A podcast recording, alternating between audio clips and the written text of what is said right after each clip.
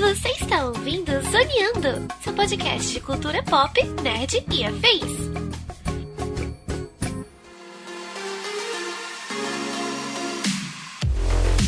E começa mais um Zoneando Podcast, o seu podcast sobre cultura pop, nerd e afins, meus amigos. E aqui, host neste programa, aquele que tá sempre cansado, independente do gênero cinematográfico, estou eu, Tiago Almeida. Juntamente comigo, ele que sempre manterá vivo o hype enquanto não sair um filme solo do Cable, senhor Joaquim Ramos. Isso aí, né? É, é, esse eu faço questão, mas eu admito que eu já tô num ponto que eu olho assim, porra, será que eu vou ver esse filme? Vamos. Vai, Joaquim. Vai, você. Cara, pior que. Rob Liefeld Não, não. Fábio Catena. Cable- Vocês três do filme do Cable. Não, Cable é fato, assim. Eu tô falando os outros filmes que estão saindo, sabe? Eu sempre olho assim, ah, depois, eu- depois eu vejo, vai, vai pro streaming, sabe? Aí eu... Eu gostei que o Joaquim falou, não, Cable é fato, como se fosse realmente sair. É, agora, tipo, não, vai rolar pra caralho. Não, Josh exata- Brolin tá com contrato pra 10 filmes já, né? É, esse é o ponto, entendeu? Não vai sair. Mas se sair, eu tô lá na pré-estreia. Denis, a gente tá num mundo onde tem filme de- do Craven e da Madame Teia. Se sair um filme do Cable, cara, não tem Jesus nada amado. demais disso aí. Mas fechando a mesa de hoje, ele que veio somente para decretar o fim da Marvel no cinema, Denis Augusto. Rapaz, não é que chegou o dia? A Marvel morreu mesmo, né? É o fim. É o fim, acabou, acabou. Kevin Feige perdeu tudo morando de aluguel, né? O Kevin Feige na É. frente daquela casinha de tijolo, assim, sem É, a- bolsar.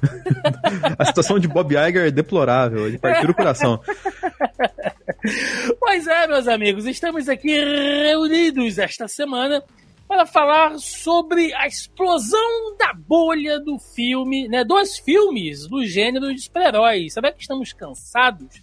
Né, O público cansou, o gênero desgastou. Será que nós, produtores de conteúdo, enchemos o saco de vocês o tempo todo e agora ninguém aguenta mais falar de filme de Marvel, DC, nem nada disso?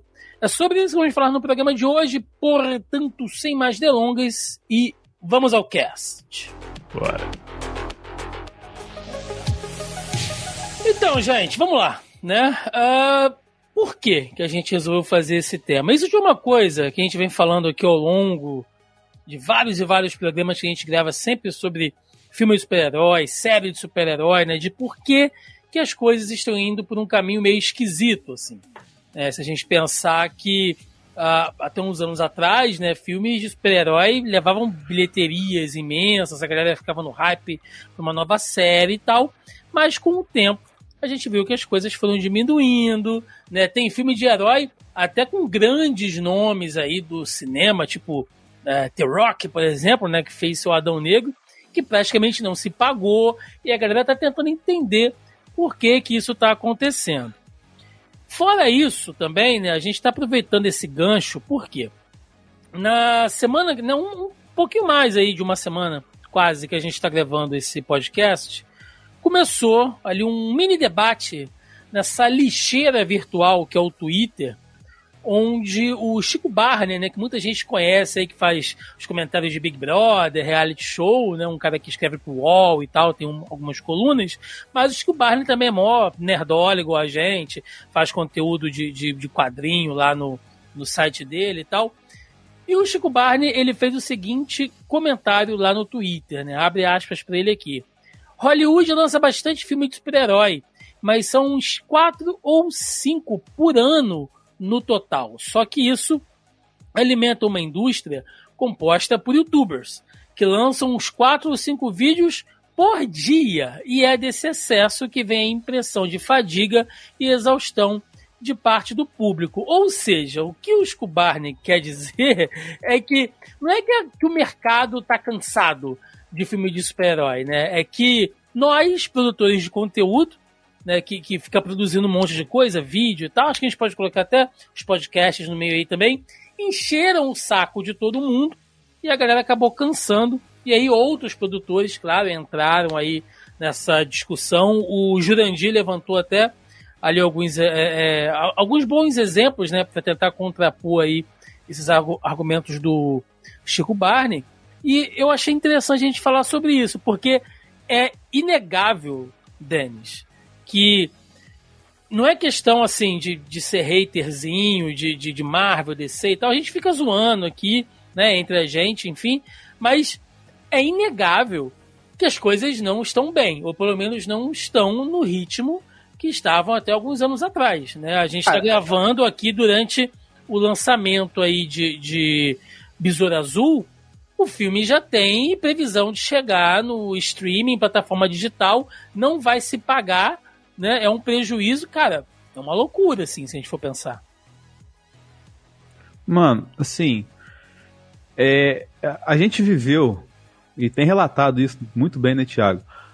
É, anos muito caóticos. De, incrivelmente depois do ápice desse nicho de cinema. Pode ser que é um nicho, né? Que é os, hoje é, hoje é. Porque o, a gente entrou na pandemia e que mudou totalmente tudo que a gente conhece, tá ligado? E a, a, gente esquece, né, que por causa de toda a loucura que foi, a gente passou um ano sem filme de herói, né? Sem, um ano sem Marvel, né? No meio da pandemia. E aí o. Tipo, se construiu uma ansiedade, falando especificamente da Marvel aqui, de, pô, a hora que os caras voltavam, vão voltar com os pés na porta, tá ligado? Sei que lá, tal, assim. E, e voltou de um tom muito diferente. Eu não colocar. Eu tô citando muito por cima a Marvel aqui, mas é, é injusto falar que é só um fator, tá ligado? Uhum. Acho que tem muitos fatores que entram nessa equação. E, mas talvez eu, eu comecei pela Marvel por conta do seguinte.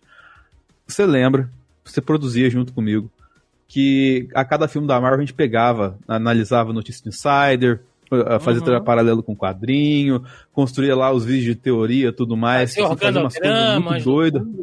É, infográfico, igual e, e, e, ficava da hora. E, tipo assim, o, o, resultado lá na frente, não dos conteúdos que a gente produzia, mas das obras uhum. que a gente acompanhava, davam obras maravilhosas e coisas divertidas de você acompanhar. Só que de repente parou de ser. Tipo assim, gente, a, a produção continuou a mesma, talvez até mais aprimorado de algumas pessoas, alguns produtores de conteúdo. Só que a entrega por parte de quem faz as produções, ela, ela não estava na mesma proporção. E aí vem uma discussão que vai ter, a gente vai ter que segmentar o que, qual que é o problema da Marvel, qual que é o problema da Fox, Marvel, qual que é o problema da DC, qual que é o problema, sei lá, até da galera do The Boys, da Amazon lá e tal, que eu acho que mais só a gente ir devagarinho para entender cada ponto que está acontecendo, porque não é só um fator, são vários fatores na minha visão. É, cara, assim, a gente vem fala, fala bastante da Marvel, tal, porque a Marvel ela vinha, no, ela vinha liderando, né? Ela vinha de ponta de lança. Mas, por exemplo, a DC já vinha sofrendo com bilheteria há muito tempo, e ela já sofre com bilheteria há muito tempo. A Marvel começou a dar uma sofrida agora, particularmente quando ela entrou agora nesse processo de streaming. Uhum. E aí a gente tem esse problema. Assim, eu vejo o, o processo é, não é necessariamente o excesso. E assim, eu discordo veementemente que o, processo, que o problema que tem causado queda de bilheteria da Marvel seja os youtubers, seja Brasil, da onde quer que seja. Cara, assim, sinceramente, por mais que a gente, o grande público não consome cinco vídeos por dia do não sei o quê. Não consome, cara. A gente tá falando de nicho, né? A gente tá falando de é, nicho. É, a, cara, a gente, uma outra galera que é mais fissurada, não é, não é o grosso que dá dinheiro. A galera que, assim, e, e assim, sendo bem sincero, o, o, o, grosso do público nem vê todos os filmes da Marvel. Sendo, muitos pulam, sabe qual é? Às vezes vai ver só o negócio, tipo, você vai ver um vídeo. Ah, não, beleza, o que, que eu preciso saber para ver esse filme? O que aconteceu, sei lá, no Homem-Formiga 3, vai, vai influenciar aqui. Ah, então nem vou ver. E, cara, a galera pula mesmo. Só você vê que, a, como oscila o, o, o, as bilheterias entre os filmes. Sabe? Então, assim, não dá para dizer que a galera está saturada por causa disso. O público mais fiel, mais fanático, provavelmente está saturado, sabe? Se consome realmente nesse volume, vai saturar. E eu acho, sinceramente, que é, pelo contrário, a indústria de, de análise de cultura pop está saturada. Porque, porque pelo próprio formato a gente vai entrar assim, formato do YouTube, ou forma, as pressões do, do, das plataformas, é, TikTok, Reels, sabe, de, de micro conteúdo, de muita uhum. coisa, para você ter alcance, você tem que estar tá lançando três, quatro vídeos num dia, e aí você satura o próprio mercado. E aí é uma postura de, de é, influencer, de tudo. Não é necessariamente a indústria. Só que a indústria também está sofrendo desse processo. Tanto, tipo assim, da agenda por conta da pandemia, que deu uma parada. A própria pandemia, pelo passar um ano, ele perdeu um certo momento. A galera foi para uhum. outros lugares, outras preocupações, sabe? Tava, né? O mundo tava num lugar específico que filme de herói não era exatamente o topo da preocupação da maioria da galera, sabe? Então, assim, você perdeu um pouco de momento tem uma mudança do Zeitgeist da, do mundo depois de você passar por um momento desse, assim, de mudança, de, de, de assim, separa gerações e tal. Então você tem um outro processo. E tem o processo que, por exemplo, as principais. É, principais pessoas. Quem está carregando a parada, né? Que seriam os principais são a Marvel e a DC. A DC se perdeu foda no caminho. Se perdeu mesmo. Isso é um, um outro problema. Trocou trocou de gente, trocou direção, vai filme, volta filme, versão do diretor, grava, não sei o que, tá, tá conectado, não tá conectado, se perdeu. E aí é um problema da DC. Mas ela já vem com esse problema há muito tempo. E a Marvel, ela calhou nessa de fazer pro, produção para poder é, acertar o cronograma e fazer produção, ela, ela começou a meter um filme em cima do outro. E ela mesma se cansou. E ela teve que sacrificar a qualidade, qualidade. Não é nem qualidade de roteiro, qualidade técnica. Por exemplo, tempo de regravar um filme, tempo uhum. de levar um tempo a mais na, na, na pós-produção. Cara, as séries, a maioria, nem pós-produção tem, sacou? Porra, olha o monte de problema que teve. Todas as séries da, da, da do Disney Plus todas tiveram problemas terríveis de pós-produção. E a gente desemboca, né? Que agora estourou também o problema, que é a questão do, do da, sala de, da sala de roteiro. Esse, é, agora saiu a greve, mas esse problema já se arrasta. Sim. Sabe? Já tem negociação há muitos anos. Vocês, vocês gravaram sobre isso. Você já gravou. Sim. Denis provavelmente gravou alguma coisa sobre isso também. É, os problemas já se arrastam há alguns anos. Agora explodiu. A então, gente assim, tá vendo a ponta é um, da linha, né? A gente tá vendo a ponta da, agora, da linha não, agora aqui. A gente tá vendo o último dominó agora. Quer dizer, nem o último, a gente tá vendo o dominó caindo agora. Sim. Mas ele vem lá de trás, sabe? Blá, blá, blá, sabe? Fazendo. É. Eu, eu acho que pra gente entrar nesse papo, né, de vez, assim como o Denis falou, tem, tem muitos universos, muitas franquias, empresas.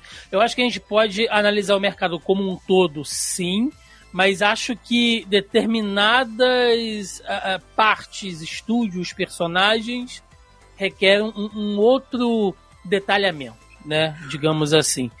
Vamos começar, vamos fazer assim, uma linha do tempo muito rápida, assim, muito, muito, muito rápida, dividindo meio que por fases, tá?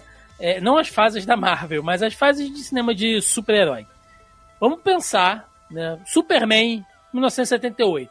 É um marco acho que a gente pode combinar que ali é um marco de filme de super-herói, algo que foi feito na época, né? Que foi prometido, segundo o marketing do próprio filme, que o, o, o, um homem poderia voar. Né? Era o marketing do filme, era esse.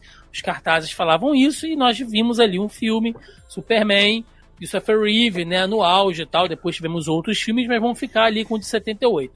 Ah, Thiago, mas tem que lembrar dos filmes antigos. O próprio Superman teve filme em preto e branco nos anos 40, anos 50. Tá bom, galera, tá bom. Mas vamos estabelecer como um marco 78, né? E aí, boa parte dos anos 80 a gente não teve nada de muito relevante, tudo bem. Tivemos o filme da Supergirl, tivemos outros Superman e tal, mas nada, né, necessariamente assim a, a, de muito destaque. Em 89, começa a Batmania com o Batman do Michael Keaton. Né? E aí ele abre as portas ali para os anos 90. E aí vem Batman Retorno 92. Né? Tivemos o Corvo, que apesar de não ser necessariamente. Assim, muita gente não sabe, né? Acho que o público em geral não sabe, mas vem de quadrinho também. Aí tem Batman Eternamente, né? Batman Robin, Spawn, né? Blade, que foi um sucesso, né? Que estourou na época ali, Blade saiu quase no finalzinho dos anos 90 e tal, mas que muita gente não uh, sabia também que era filme de quadrinhos, né? Que o Blade era um personagem da Marvel. Ô, Tiago, rapidinho, é, os anos 90 eu, eu denomino como se fosse a fase da construção do sonho. A gente via algumas obras legais, bacanas e tal assim, mas, tipo, é sempre aquele negócio, pô, tá da hora, mas falta uma coisinha pra virar ali, tá ligado? Pra, pra ser aquele negócio que a gente tá sonhando tanto, assim, a gente ficava com essa sensação o tempo inteiro. É, na minha visão, pelo menos. Se a gente for pensar, né, Joca, que a gente teve Spawn, que hoje a gente sabe que o filme é meio ruim, mas que na época foi bacana e tal, e o próprio Blade e o restante tudo é Batman, a gente teve Batman e uns indies ali, né?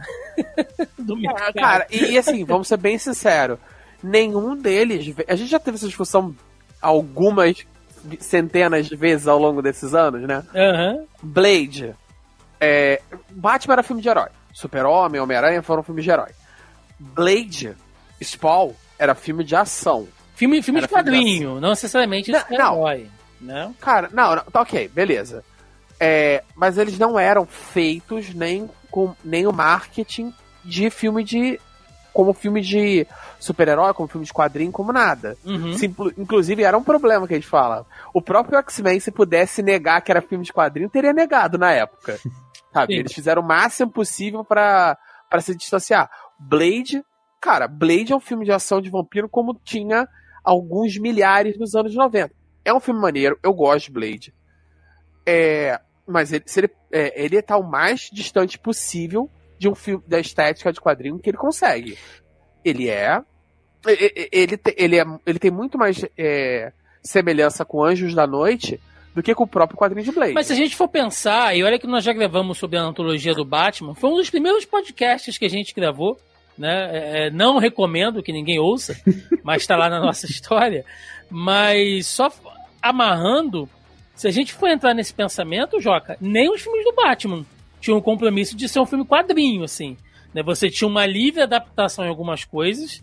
Vamos pensar o, o, o a, Não, Gotham, olha só. a Gotham City do Tim Burton, ela é muito peculiar, é muito... digamos assim. Eu Não, gosto. Ela é, é, ela é muito própria. Mas... Tenho, hoje em dia eu tenho ressalvas, eu já falei, a gente já eu gravou. Eu gosto mais hoje em dia, né? vou te dizer. Eu vejo com mais carinho. Hoje em dia, dia hoje em dia eu tenho mais ressalvas em relação a isso. Mas assim, é, o Tim Burton, ele realmente fez uma parada dele. É o Batman do Tim Burton.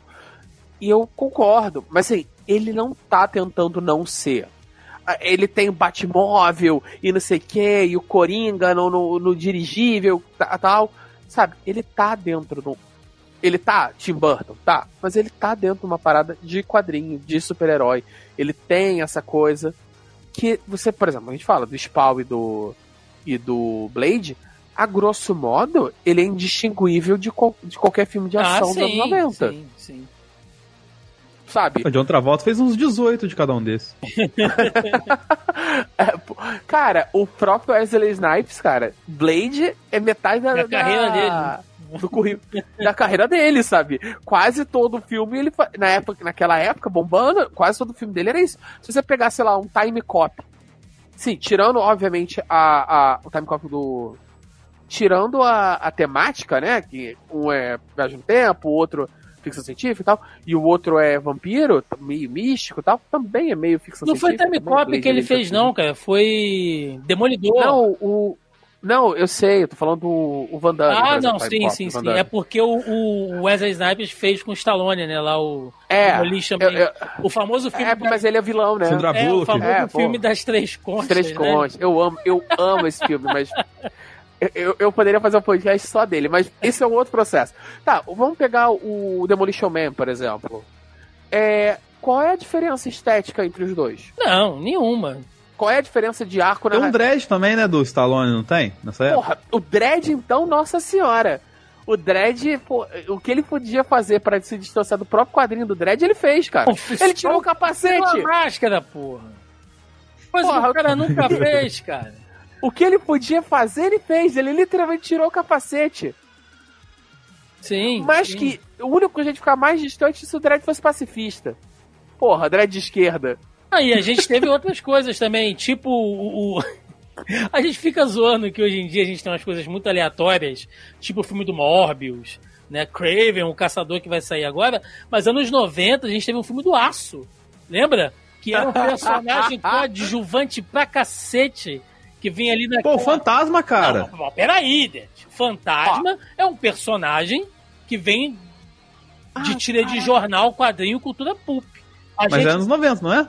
Não, Cara. não. O filme é, mas o personagem é mais então, antigo. Eu tô falando que o aço, interpretado pelo Shaquille O'Neal naquela armadura feita de, de, de borracha de pneu de Scania, aquilo ali é um personagem que nasceu ontem. E, e, é um personagem secundário dentro do universo do Superman. Cara, vagabundo e pegou o que tava. Filme, foda-se. Pegou o que tava na promoção, né? Abriu a banca de, a banca de direito autoral que que, é, que que tá no Pag 2, leve, é, Pag 1, leve 2, sabe? A Pô, galera não fala, mas você... a gente teve muita trecheira também nessa época. Se você, se você comprar o direito do Batman, leva o aço e, uh, e o Blade brinde. É, o Blade, porra. Leva o aço e sei lá o que de brinde, sabe? Mas, cara, você falou dessa questão de, dessa época teve muita trecheira. Mas eu acho que aí que ali começa, igual eu falei, tipo, a gente olhava os filmes e falava, pô, falta uma coisinha ali. Eu acho que ali começa o conceito de régua. Saca? Tipo assim, não, não se tinha uma régua definida, mas tipo assim, a gente começava a definir, tipo, pô, acho que a partir daqui ou a partir dali e tal assim. E eu falo esse conceito de régua porque vai ser muito importante a partir dos anos 2000.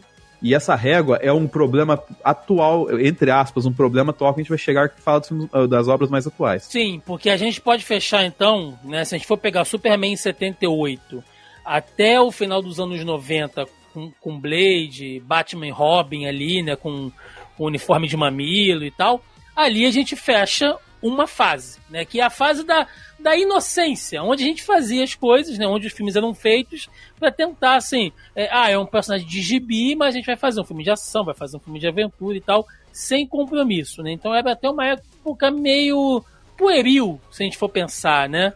Então não tinha tanto compromisso. Aí tivemos a virada dos anos 2000, né? E todo o efeito Matrix, e os filmes mais sérios, mais obscuros, todo mundo tinha que usar um sobretudo, todo mundo de couro preto e tal. E aí nós temos assim o início, né? Eu acho que são, são três filmes que marca que, que marcam a década, né, dos anos 2000, que é X-Men, começando ali nos anos 2000, e eu tenho um carinho imenso pelo X-Men 1. Hoje a gente vê que é meio tosquinho e tal, Poxa, mas cara, ele traz a coisa de, de, um, de um tom mais sério, né? Eu bato, mas eu adorei na época. Não, eu, eu gosto até hoje, Joca, porque ele é um filme não, eu gosto, honesto eu gosto, pra eu época dele. Não, e eu, assim, eu, eu, acho ele até um filme, assim, até, eu, eu já falei isso quando a gente gravou. Eu acho o X-Men 1 e 2, ele é até um filme honesto, ele é até um filme bom, bom, talvez, sei lá, seja uma hipérbole. Ele é um filme honesto, se você até deslocar ele de adaptação. Se você, por exemplo, beleza, nunca vi X-Men, não conheço for ver, tu vai curtir, sabe? Sim. Ele é um filme legal e tal. E eu, eu acho, assim, respeitando o, anacro o anacronismo, né? É, ele é uma adaptação razoável, sabe, pra época. Por mais que eu brinque que ele, o que ele podia fazer para se distanciar do, da estética de quadrinho, ele fez. O que é verdade? Não, e, e, eles influenciam os próprios quadrinhos, porque depois a gente vai ter uma fase dos X-Men de jaquetinha que é o uniforme do filme, né? Já é a Marvel Sim. emulando aquilo ali. E, e assim, é, o. Quando, cara, é, isso sempre acontece. Eu detesto, mas isso sempre acontece. Por exemplo, o próprio.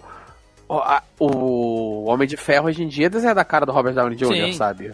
Cara, um reflexo de, então... de, de quanto esse filme é importante pro, pro nicho de super-heróis é que a gente tá em dois, esse filme 2000. é de 2000.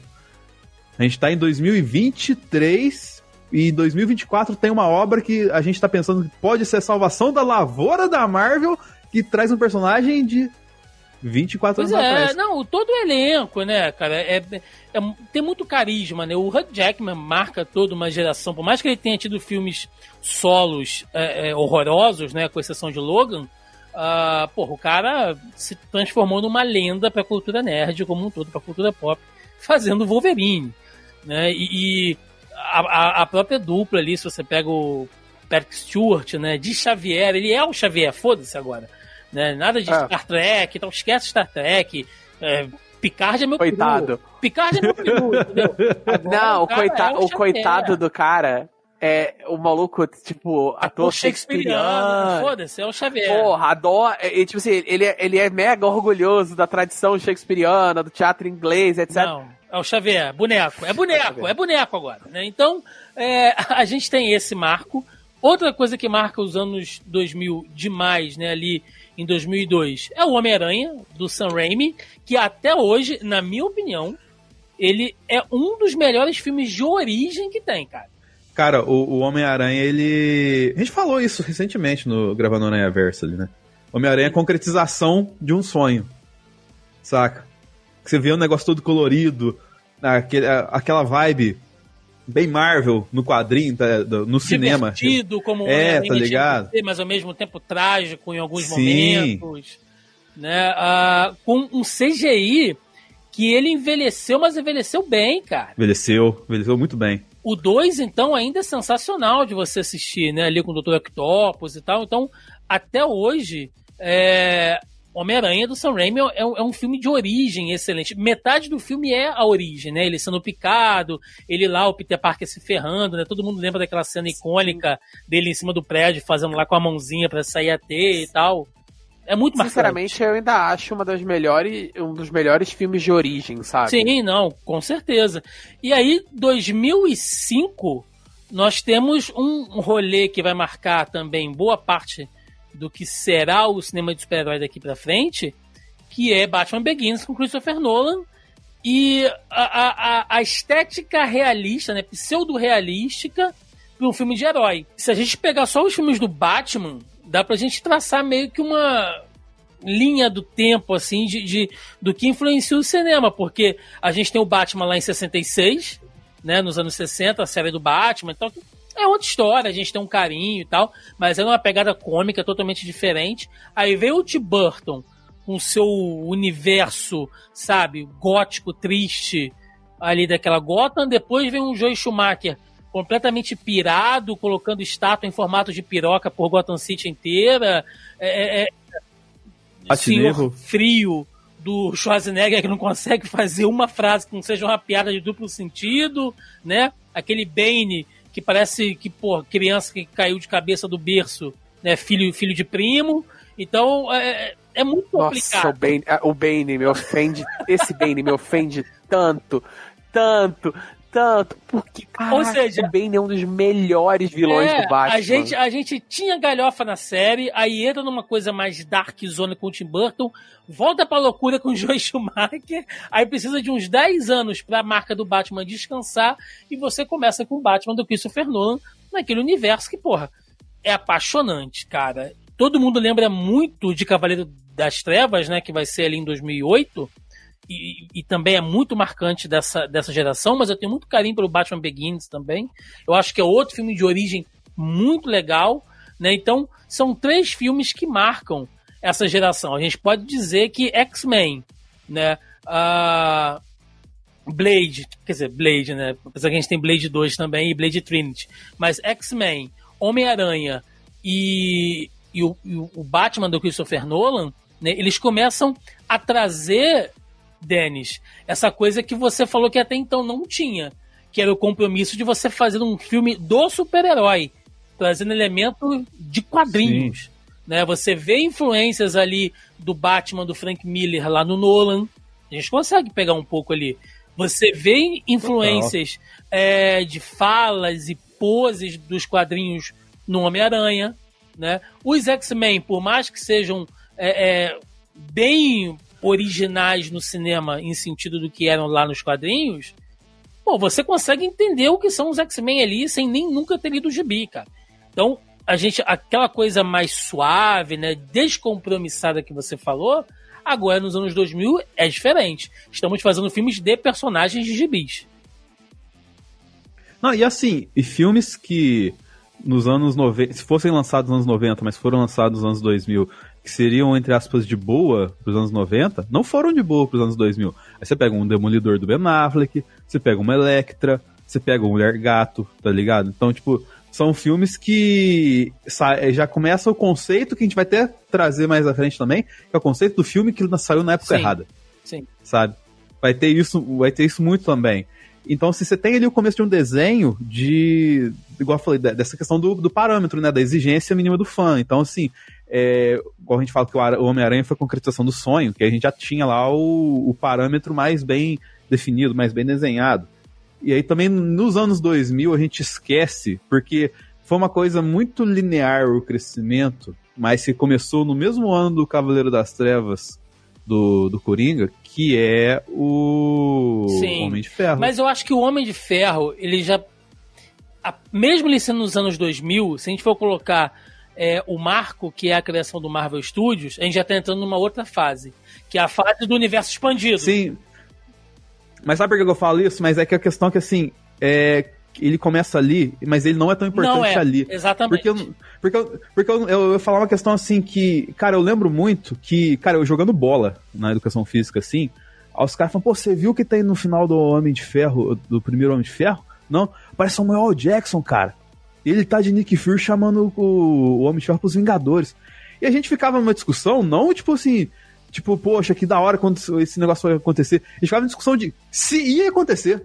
Não. Porque É, a gente não fazia Eu- ideia, eu- tipo, Waka, será que vai dar certo esse rolê, tá ligado? A gente não- Isso porque o Denis é minimamente nerd e, e não curte tanto quadrinho. Pro moleque que tava só jogando bola, que nunca leu um gibi, ele tá assim. Quem é esta Quem é porra de Vingadores? Homem de Ferro? Cara, eu vou. Cara, eu- lembro muito. Eu lembro muito claramente quando anunciou Vingadores. Eu fui ver no cinema. Eu assisti Vingadores 1 umas cinco, seis vezes no cinema. é. Eu assisti com a- Eu assisti na pré-estreia com, a- com as meninas, eu assisti depois com a, com a, com a Andréia, minha noiva. Aí eu fui assistir. Aí uma galera tava no cinema. Foi, foi pro aniversário de alguém, decidiram assistir o filme tudo junto. Eu assisti o filme umas cinco vezes no cinema, sem sacanagem nenhuma. Eu tava. Mas eu lembro, quando anunciaram, eu não tava levando tanta fé assim, não quando foi vir na bola de neve, foi juntando, eu Sim. falei, caraca, se- será que um dia a gente vai ter um filme dos Vingadores? Quando teve, eu tava, caraca, eu tava enlouquecido, sabe? Então, aí eu, Assim- eu, eu, eu, eu acho que seria já nessa. A, a gente pode partir para essa terceira fase, que é a fase do MCU e do DCU, que a gente tem uma ideia de ah, universos expandidos, né? Então, de novo, né? Só recapitulando aí os ouvintes, desculpem se a gente parece muito repetitivo, mas é porque a gente quer tentar traçar uma linha de tempo de gerações de como os hypes eram, né? Então, tem ali o começo, anos 80, anos 90, que é mais inocência, né? Que você também não acompanhava porra. Você muitas vezes você só sabia que o filme ia sair porque ou você alugava uma fita que tinha um trailer, ou você, sei lá, aparecia no Fantástico, sabe? É, é- É pra, eu lembro muito da história do pessoal que o nosso amigo Vebs sempre conta, essas histórias tipo do, do Ameaça Fantasma, lá o primeiro Star Wars, lá que você tinha que ficar a madrugada inteira pra baixar o trailer de um minuto e meio. Não, você Obrigado. sabe como que eu descobri que ia sair Batman Eternamente, o, o Dennis? Com Como? O, o, o clipe do Seal, Christopher, Christopher Rose, que saiu no Fantástico, lembra? é, então, pois é. Então, olha como é que a gente ficava sabendo das coisas, né? Aí nos anos 2000, internet era para pouquíssimas pessoas. Era a época do bate-papo UOL, você entrava no pulso único de meia-noite de sábado e ficava o final de semana inteiro, e se caiu, fudeu, né? Mas é linha de escada e tal. Não era uma coisa tão popular como é hoje. Smartphone, esquece isso. A gente já sabia as coisas um pouco mais como. Havia ali, né, engatinhando ainda o início ah, de publicações que trabalhavam com isso. Revista Wizard, pra galera que né, tinha mais grana, tinha mais acesso, ou com muito carinho, que a gente pode lembrar aqui também da, da revista Herói. Né? Herói que ou era uma capa do Homem-Aranha, era uma capa de Cavaleiro do Zodíaco, ou era uma capa de X-Men. Né? Ele só revezava as edições, mas que traziam pra gente o que hoje a gente vê, internet, youtuber, fórum, né? Era o que a gente tinha, bicho. Começo dos anos 2000. Não, le- lembro que. eu- E no, ao longo dos anos 2000, isso foi o quê? Mais a revista de. de otaku. Tipo, a Ultra Jovem e tal, assim, tá Jovem. ligado? E aí, tipo assim, você tinha lá no meio das 500 mil páginas de foto de cosplay, é, o que, que vai acontecer no Naruto, e sei lá, três publicações do Anime Friends, tá ligado? você tinha lá uma página falando de herói, saca? Verdade. Eu, eu queria dizer que a diferença de idade do Denis agora agora pulou. Porque falando de Naruto, amigo, eu já estava com a... Revista falando de Naruto, já é, pô, revista, é. revista Herói tava falando que possivelmente podia vir Cavaleiro Zodíaco pro Brasil, porra. Sim, cara. Tá, Não, mas eu lembro do herói também, pô, que isso? ah, tu Pô, falou, Só que eu lembro do Naruto também. Conheça mais da saga de Asgard, né? A saga que não tem nos Sim. quadrinhos e tal. Então, cara, Os Cavaleiros do Zodíaco vão para o inferno. era. Era desse era- jeito. eu lembro com saudade, sabe? Porque era o que a gente tinha e, e trocava. Porra, moleque que levava a revista Herói pro, pro recreio no colégio se fudeu, porque todo mundo queria ler o gibi. O gibi no final da, da, da aula. Tava o gibi estava esbagaçado, assim, né? Porque todo mundo lia e tal.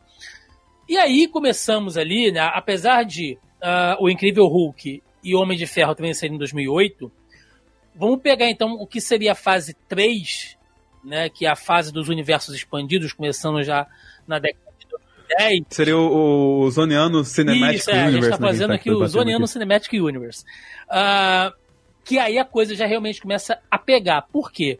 Os estúdios testaram, viram que no começo dos anos 2000 cinema de super-herói tinha uma pegada, né? eles fugiram um pouco daquelas galhofas das décadas anteriores e agora resolveram investir pesado. né? Temos aquela famosa aquisição ah, da Marvel pela Disney. Eu lembro que eu já produzia conteúdo nessa época, né? E bombou um monte de meme do, do, do Mickey com o, com o uniforme do Wolverine, né? Do, do, do Pato Donald com o uniforme do, do, do Thor. Porque Cara, eu, eu lembro do Furo MTV da Dani Calabresa fazendo 15 minutos de piada com né, isso aí, tá foi toda ligado? aquela zoeira e tal. Então, é, foi muito marcante. Esse começo dos anos 2010, que era o quê? Todo mundo tava maluco ainda com o Batman do Nolan, né? Você tem 2012 ah, Vingadores, que dava aquela união, tipo, a gente viu Thor, a gente viu Capitão América, a gente viu Homem de Ferro e tal, Hulk, os caras se uniram em um filme dos Vingadores. E por mais que eu tenha ressalvas ao Joss Whedon, eu acho que o que ele fez em 2012 é marcante até hoje. Do X-Men, X-Men, Vingadores de 2012 é um marco, tá? O filme Ah, tudo, revoluciona muda tudo, tudo, cara. muda tudo, né? E aí você vê a Warner anunciando, nós, não, nós vamos fazer isso também e toma aqui esse... lembra daquele Superman Boa Praça do Christopher Reeve? Esquece. Olha esse Superman sombrio aqui. Hum, aí entra a figura de e Zack quebra Snyder. pescoço e tal. E podem gostar ou não, mas tem uma identidade ali. Mas, Thiago, tem um apontamento rapidinho aqui, porque esse, esse Superman do, do Zack Snyder, ele foi concebido não tanto pra ser franquia, Não. se eu não me engano. Superman não. Pra, pra ser. Mas ser- o então, é, tipo, e a partir do momento. A Warner meteu Sim. o caô. E a partir disso, eu meteu o carro e falou: não, esse aqui é o nosso Superman fundamental e em cima do universo a gente vai construir com o Zack O Snyder o, e tudo o- mais. o tal. que o Zack Snyder fala é que ele queria fazer o Man of Steel, Man of Steel 2 e o BVS. Eram planos dele, né? Aí a Marvel vira uma máquina de fazer grana, começa a, a criar é, e vocês podem discordar, mas eu acho que o gênero, né, o subgênero filmes de super-herói nasce na década de 2010. Que é quando a gente tem Sim. o Marvel Studio bombando, né? A Warner metendo ali o seu DCU com muitos problemas. Então, eu acho que esse, essa década foi a maior década do hype. Porque aí sim a gente já tinha internet muito mais acessível, o youtuber já era muito mais acessado, né? É, é, os podcasts já estavam aí, pelo menos esses que são maiores, que são gigantes aí, Rapadura Cast, ah, Nerdcast, né? Então, já Nerdcast. falavam sobre isso. Aqui foi o, o auge do hype, gente. Sabe? Anos 2010 foi o, o auge do hype. De, foi foi o, o, o Golden Age. E foi quando aconteceu os absurdos, né? Porque, assim, é... quando que você, em 2008, se eu virasse pra você, Thiago, falar assim, ó, em 2014 vai aparecer um filme de uma árvore falante, de uma árvore e um guaxinim falante, que vai vender mais que o filme do Superman. Tá ligado? Então, tipo, as aberrações começaram a acontecer depois disso, tá ligado? Tipo, aberrações no sentido positivo para pro gênero que eu falo, tá ligado? Tipo, pô, um filme de investigação do Capitão América ser excelente. Como assim, tá Não, tá ligado? Cara, se, se, se, a gente for pensar, assim, muitas loucuras, né, Joca? A gente que fez tanta piada, né? Nós, temos que fazer uma meia-culpa aqui. A gente que fez piada com o Batman do Ben Affleck. A gente fez piada com o Coringa do Heath Ledger. Aí a gente viu, de repente, o Ryan Reynolds, que foi, peraí, peraí. Que foi Calma execrado. Aí. Quero deixar claro, para mais uma vez, que eu, eu defendi e defendo o Batman do Ben Affleck. Agora? Ué, não, agora não. Veio no vai, né? Ah, Olha, não. agora não. não. Agora não. não Calma aí. Tem, tem, tá gravado. É feio, está isso. gravado. Está feio, gravado. Cara. O senhor podem voltar e ver que eu Enfim, defendi o Batman. O Joaquim não quer admitir, mas todo mundo massacrou o filme do cara na época. E aí a gente tem o Ryan Reynolds, né, que fez aquele é, é, é, Wolverine Origem horroroso, né, com aquele Deadpool que bateu na trave, uh, voltando com um Deadpool de novo, que, cara, revolucionou assim com a questão.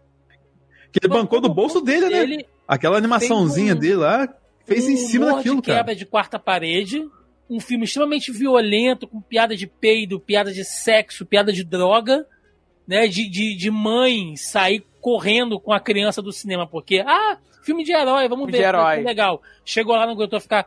Em cinco minutos, o Deadpool tava levando tiro no cu e explodindo o cara como se fosse um saco de carne moída gigante de 100 quilos. Amigo, nos primeiros 15 minutos de filme, ele é enrabado. Pois é.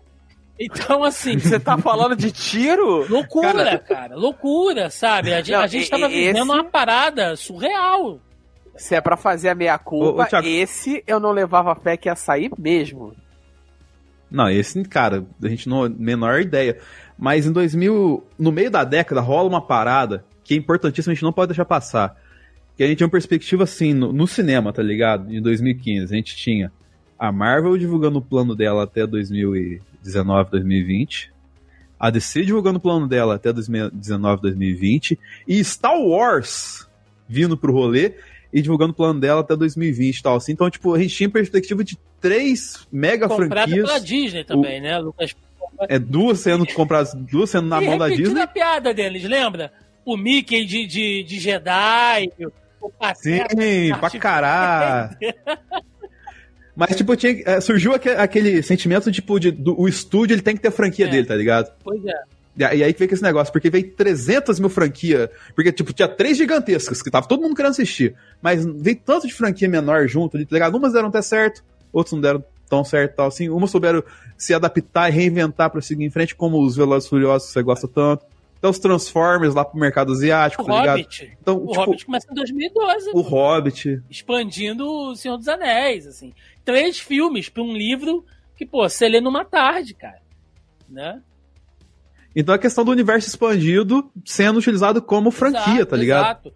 É, é, loucura, né? E aí você vê a DC de outro lado, como a gente disse, né? Ela não tinha ideia de fazer um universo expandido.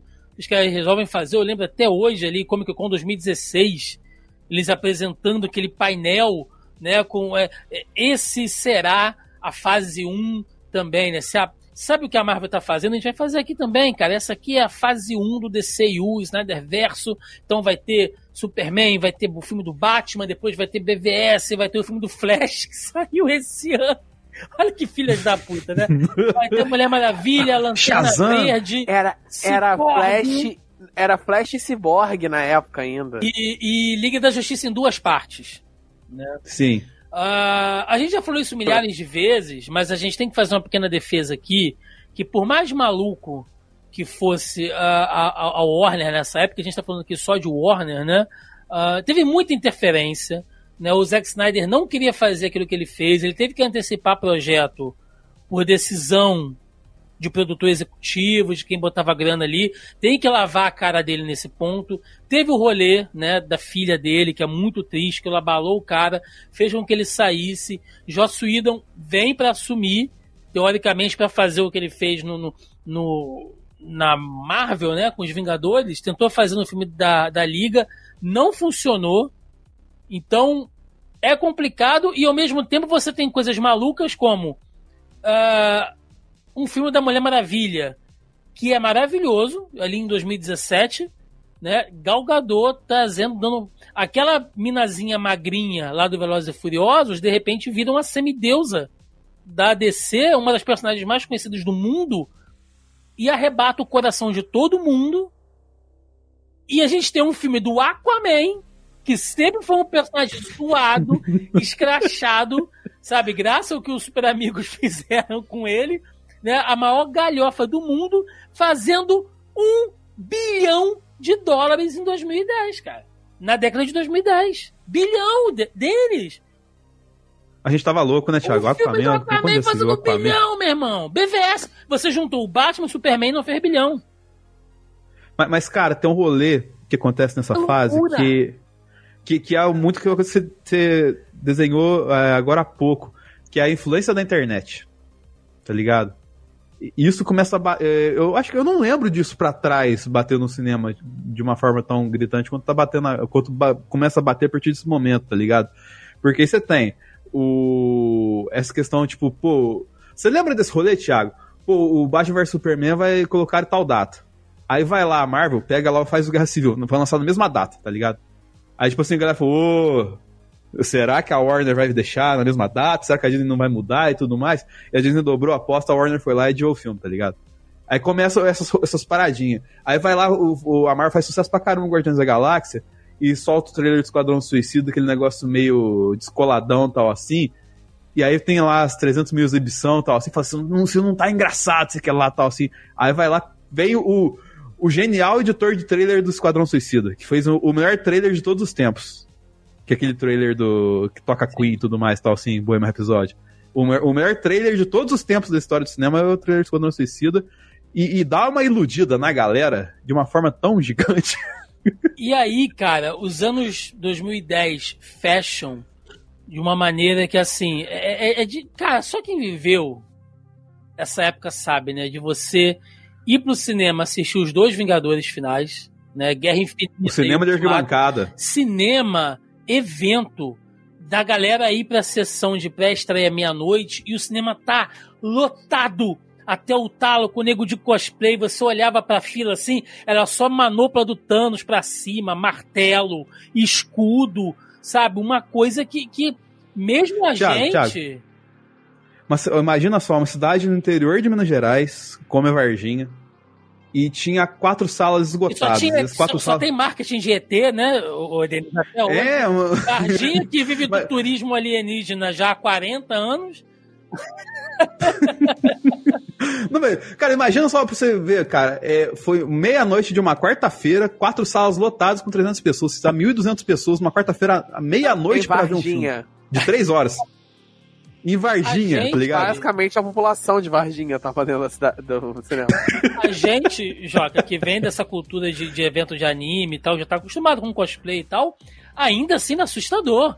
Você. Não, cara. Parecia um anime Friends, eu... porra. No, no cinema aqui cara, eu não ia, cara. Eu fui. Cara, eu não fui num, num cinema enorme, não. Eu não fui, tipo assim. Eu fui no, shop, no cinema Shop Tijuca e tal, não sei o que, é um, um, cinema grande e tal, mas não é assim, tipo assim. É um cinema de bairro a... mais robusto. É, né? um cinema de shopping, mas ok, sabe? É, é cinema de shopping num bairro relativamente central, fazendo a. Uhum. Pro pessoal do Rio depois não vir reclamar. Né? É, a Melissa se revirando, no, eh, se revirando na com a orelha queimando nesse exato momento. Eu falei que Tijuca é um bairro central. Mas, enfim, o ponto é, cara, eu não tava esperando, não tava acostumado. Basicamente, quando foi dando, foi dando assim, tipo assim, 9 e meia, 10 horas, né? Porque você tinha que entrar mais cedo e às 6 horas meia-noite. Na época, né? E, cara, foi ficando a galera, e tipo assim, foi indo, e você só via a galera com camisa de super-herói no shopping. Só via a galera com camisa de super-herói. A energia, Joca, na cara, fila, assim, a galera chegava e falava, porra, o cara com a camisa do Groot, sabe? Porra, camisa maneira e tal. Daqui a cinco minutos, era tipo assim, bêbado em botequim. Os caras se abraçando, eu te considero pra caralho, meu Não, irmão. e assim, sabe? você ia passando, aí você vida. via alguém. aí você via alguém com a camisa de super-herói, rolava tipo um. Uma sintonia, tipo, cara. Uma balançada de cabeça, sabe? Foi uma identificação Caralho, mútua, sabe? Uma parada meio ordem secreta. Cantando. Foi uma loucura, foi uma febre. Sabe? Tiago, o absurdo, cara, agora que eu lembrei de uma coisa muito importante que eu não posso deixar passar. Na pré-estreia, tanto do Ultimato quanto do Guerra Infinita, orquestra pra tocar no shopping. Tema de Vingadores. Que loucura. Que absurdo, imagina aí, que absurdo, Thiago. acaba Vingadores Guerra Infinita, né? Que é aquele final de Guerra Infinita é, porra, é fudido, né? As pessoas sendo do cinema em choque, cara. Eu me lembro como se fosse hoje, assim, as pessoas sentadas lá na cadeira, assim, quem não acompanha muito super-herói e tal, que não sabia às vezes que ia ter a parte 2, né? A galera sentada, tipo, olhando pra tela, assim, vazia, esperando cena pós-crédito e tal, a lágrima escorrendo silenciosamente, assim, pelos olhos das pessoas. Tipo, é isso? Acabou? Eles morreram? Mas e aí? Eu nunca vi isso acontecer e tal.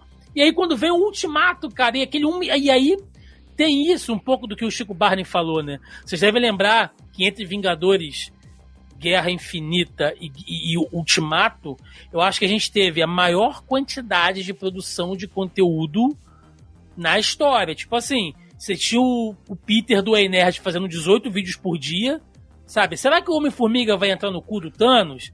Né? O, Homem de Ferro é uma joia do infinito. Porra, Thiago, eu acertei o filme. De tanto filme, vídeo que eu fazia, acertei o, fi o filme uma vez. Você tem pois aquele é, vídeo lá, porra. Cara, pois é. O, cara, o pior de tudo, você falou de sacanagem, uma hipérbole, mas a quantidade de gente que fez vídeo sobre o Homem-Formiga entrar no cu do Thanos, cara. Não, cara, é sério, que olha pra trás. Que a gente assim, viveu, isso né, não cara? cara, olha pra trás e pensa que se você se você tiver que explicar para alguém, sei lá, daqui a 15 anos, sabe, um jovem de 15 anos que não viu, quem vai explicar isso? Parece que vai plausível você explicar para ele isso. E aí, cara, você pensa a complexidade que era o rolê, que a gente tinha chegado, o ponto que a gente tinha chegado, porque, igual o Thiago falou, pô, desilusão das pessoas sentadas olhando pra tela do cinema esperando o que, que ia acontecer. E a resposta que a gente tem de um filme pro outro é o quê? É o Nick Fury pegando um pager e esfarelando, e esse pager, ele aperta um botão e vira o símbolo de uma personagem chamada Capitã Marvel.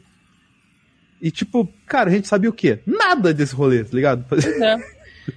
E... Cara, assim, vamos ser bem sinceros. Eu, eu, eu amo esse filme, eu adoro, eu acho que ele é um eu dos melhores também. filmes da Marvel. É, eu, eu discordo de algumas escolhas, sabe? Eu entendo o processo da galera é, de, de, qual era a, a, parada, sabe? Que o, o, filme seguinte seria o filme de despedida, de passagem de bastão, etc. Mas eu acho assim, você apagar basicamente todos os novos e deixar todos os antigos é anticlimático pra caramba. E ainda mais, a Capitã Marvel é anticlimático pra caramba. E vamos ser, vamos ser duramente sinceros, o filme da Capitã Marvel só apareceu naquele ponto e a gente só teve a Capitã Marvel, e principalmente do jeito que foi, porque a Marvel tava tremendo toda por causa do sucesso de Mulher Maravilha. Eles precisavam da Mulher Maravilha da Marvel. Porque assim, sendo muito é, é, sendo qualquer lógica que você aplique, se você for ver, é, faz muito mais sentido o você ter o filme da Viúva Negra né, no intervalo Sim do que o, o, filme da Capitã Marvel. Até, por, até, até porque seria uma construção melhor pro próximo filme, etc. Tem todo um processo. Assim, e ela é a heroína feminina que já vem desde o início, que o público já tem uma identidade. Tem todo um processo. E aí você tem do jeito que foi, sabe? E aí é, é esquisito, sabe? Eu acho que nesse ponto começa a questão da. A gente vai que eu acho que é o, o olho furacão que a gente tá vivendo hoje, que é a questão de escolhas erradas, sabe? A gente não tinha noção que era uma escolha errada isso antes. Mas é com as obras saindo Porra. com o tempo, assim, a gente tem uma visão melhor que a escolha errada, tá ligado? É, mas vamos, eu, vamos... Discordo, eu, discordo, muito, porque eu acho que. Não, a gente vai chegar. É, vamos, vamos, vamos, vamos, só fechar nessa né, essa terceira Bom, fase, essa terceira geração que termina então com Vingadores Ultimato, que é um, um evento, não é só um filme, é um evento. Né? Tanto é que quando é, o pessoal faz aquelas listas de filmes, né? Eu não gosto de colocar Guerra Infinita e Ultimato, porque eu acho que ele é, ele é um evento, ele é o fechamento de um ciclo de quase 20 anos, de um projeto de quase 20 anos de MCU, do Marvel Studios. Então, eu não gosto nem de fazer isso, né? Mas é impressionante, né, cara? Toda aquela cena final, a batalha campal em Vingadores Ultimato, aquilo é porra loucura, né? A galera no cinema, pô, criança de colo correndo, cara. Cadeirante, porra, trepado na cabeça do outro, assim, o bagulho ficou louco, louco, louco, louco. E aí você, é. em contrapartida, você tem uma DC já capengando e os caras apostando que anunciando um novo filme do Batman, completamente fora de Ben Affleck e de tudo, já estava sendo anunciado ali um The Batman com Robert Pattinson, né? E aí todo mundo fazendo piada, o Joaquim reclamando do vampiro que brilhava e tal, igual ele fez lá com o Ben Affleck, lá que ele xingou pra cacete. Cara, e o Coringa? Loucura, e fechando com o Coringa. Que eu, agora eu falo, quando foi anunciado o filme solo do Coringa, eu falei assim, porra, o Coringa? Que no, que no gibi, naquela época, né, o Coringa tava saindo mais no gibi do Batman do que o próprio Batman, né? Tinha o Coringa arrancando a cara fora nos Novos 52, né? Aquela coisa medonha e tal. Então eu falei, porra, filme do Coringa, gente, pelo amor de Deus. E calou minha boca, né? Porque é um filmaço do cacete. Então olha que, que, que loucura. Você tem um Batman novo sendo anunci anunciado, um Batman estabelecido já sendo colocado para escanteio, e um filme solo do Coringa bombando de uma maneira inacreditável. Mas, cara, isso aí eu acho que já são outras coisas que a gente pode colocar também na equação, que é tipo assim, as franquias deram errado. E eles tinham que fazer algumas coisas com esses filmes. Sim. Saca? Sim. E esses filmes só surgiram porque deu errado lá atrás. Porque se tivesse dado ah. certo a DC igual deu certo a Marvel, esses filmes nunca existiriam. E são dois filmes muito bons, cara. E aí, meninos, a gente pode chegar aqui no, no, na quarta fase, né, do Zoneando Heroic Cinematic Evolution, né? Evolution. É... que é o quê? Começamos a década de 2020 com a pandemia, né? E aí fode todo o rolê para todo mundo, um monte de coisa, é, a indústria sofre muito com isso, a galera precisa desesperadamente assistir uma outra coisa, muita gente ficou órfã de um MCU que fecha num auge inacreditável. Então, uh, são muitos fatores, né? E aí a gente começa uma década ali de 2020 com o filme da Viúva Negra. Que não é um filme ruim, a gente falou sobre isso aqui, né, Joca, quando a gente gravou, que Viúva Negra não é um filme necessariamente ruim, mas ele sai completamente fora de timing, numa hora que ninguém mais se importa, porque a personagem está morta, então, é, era um filme que ele tá pelo menos uns oito anos atrasado ali. É, esse filme tinha que sair logo depois da Guerra Civil, cara. Não, esse filme tinha que ter saído depois de Vingadores, Dennis. Em 2012.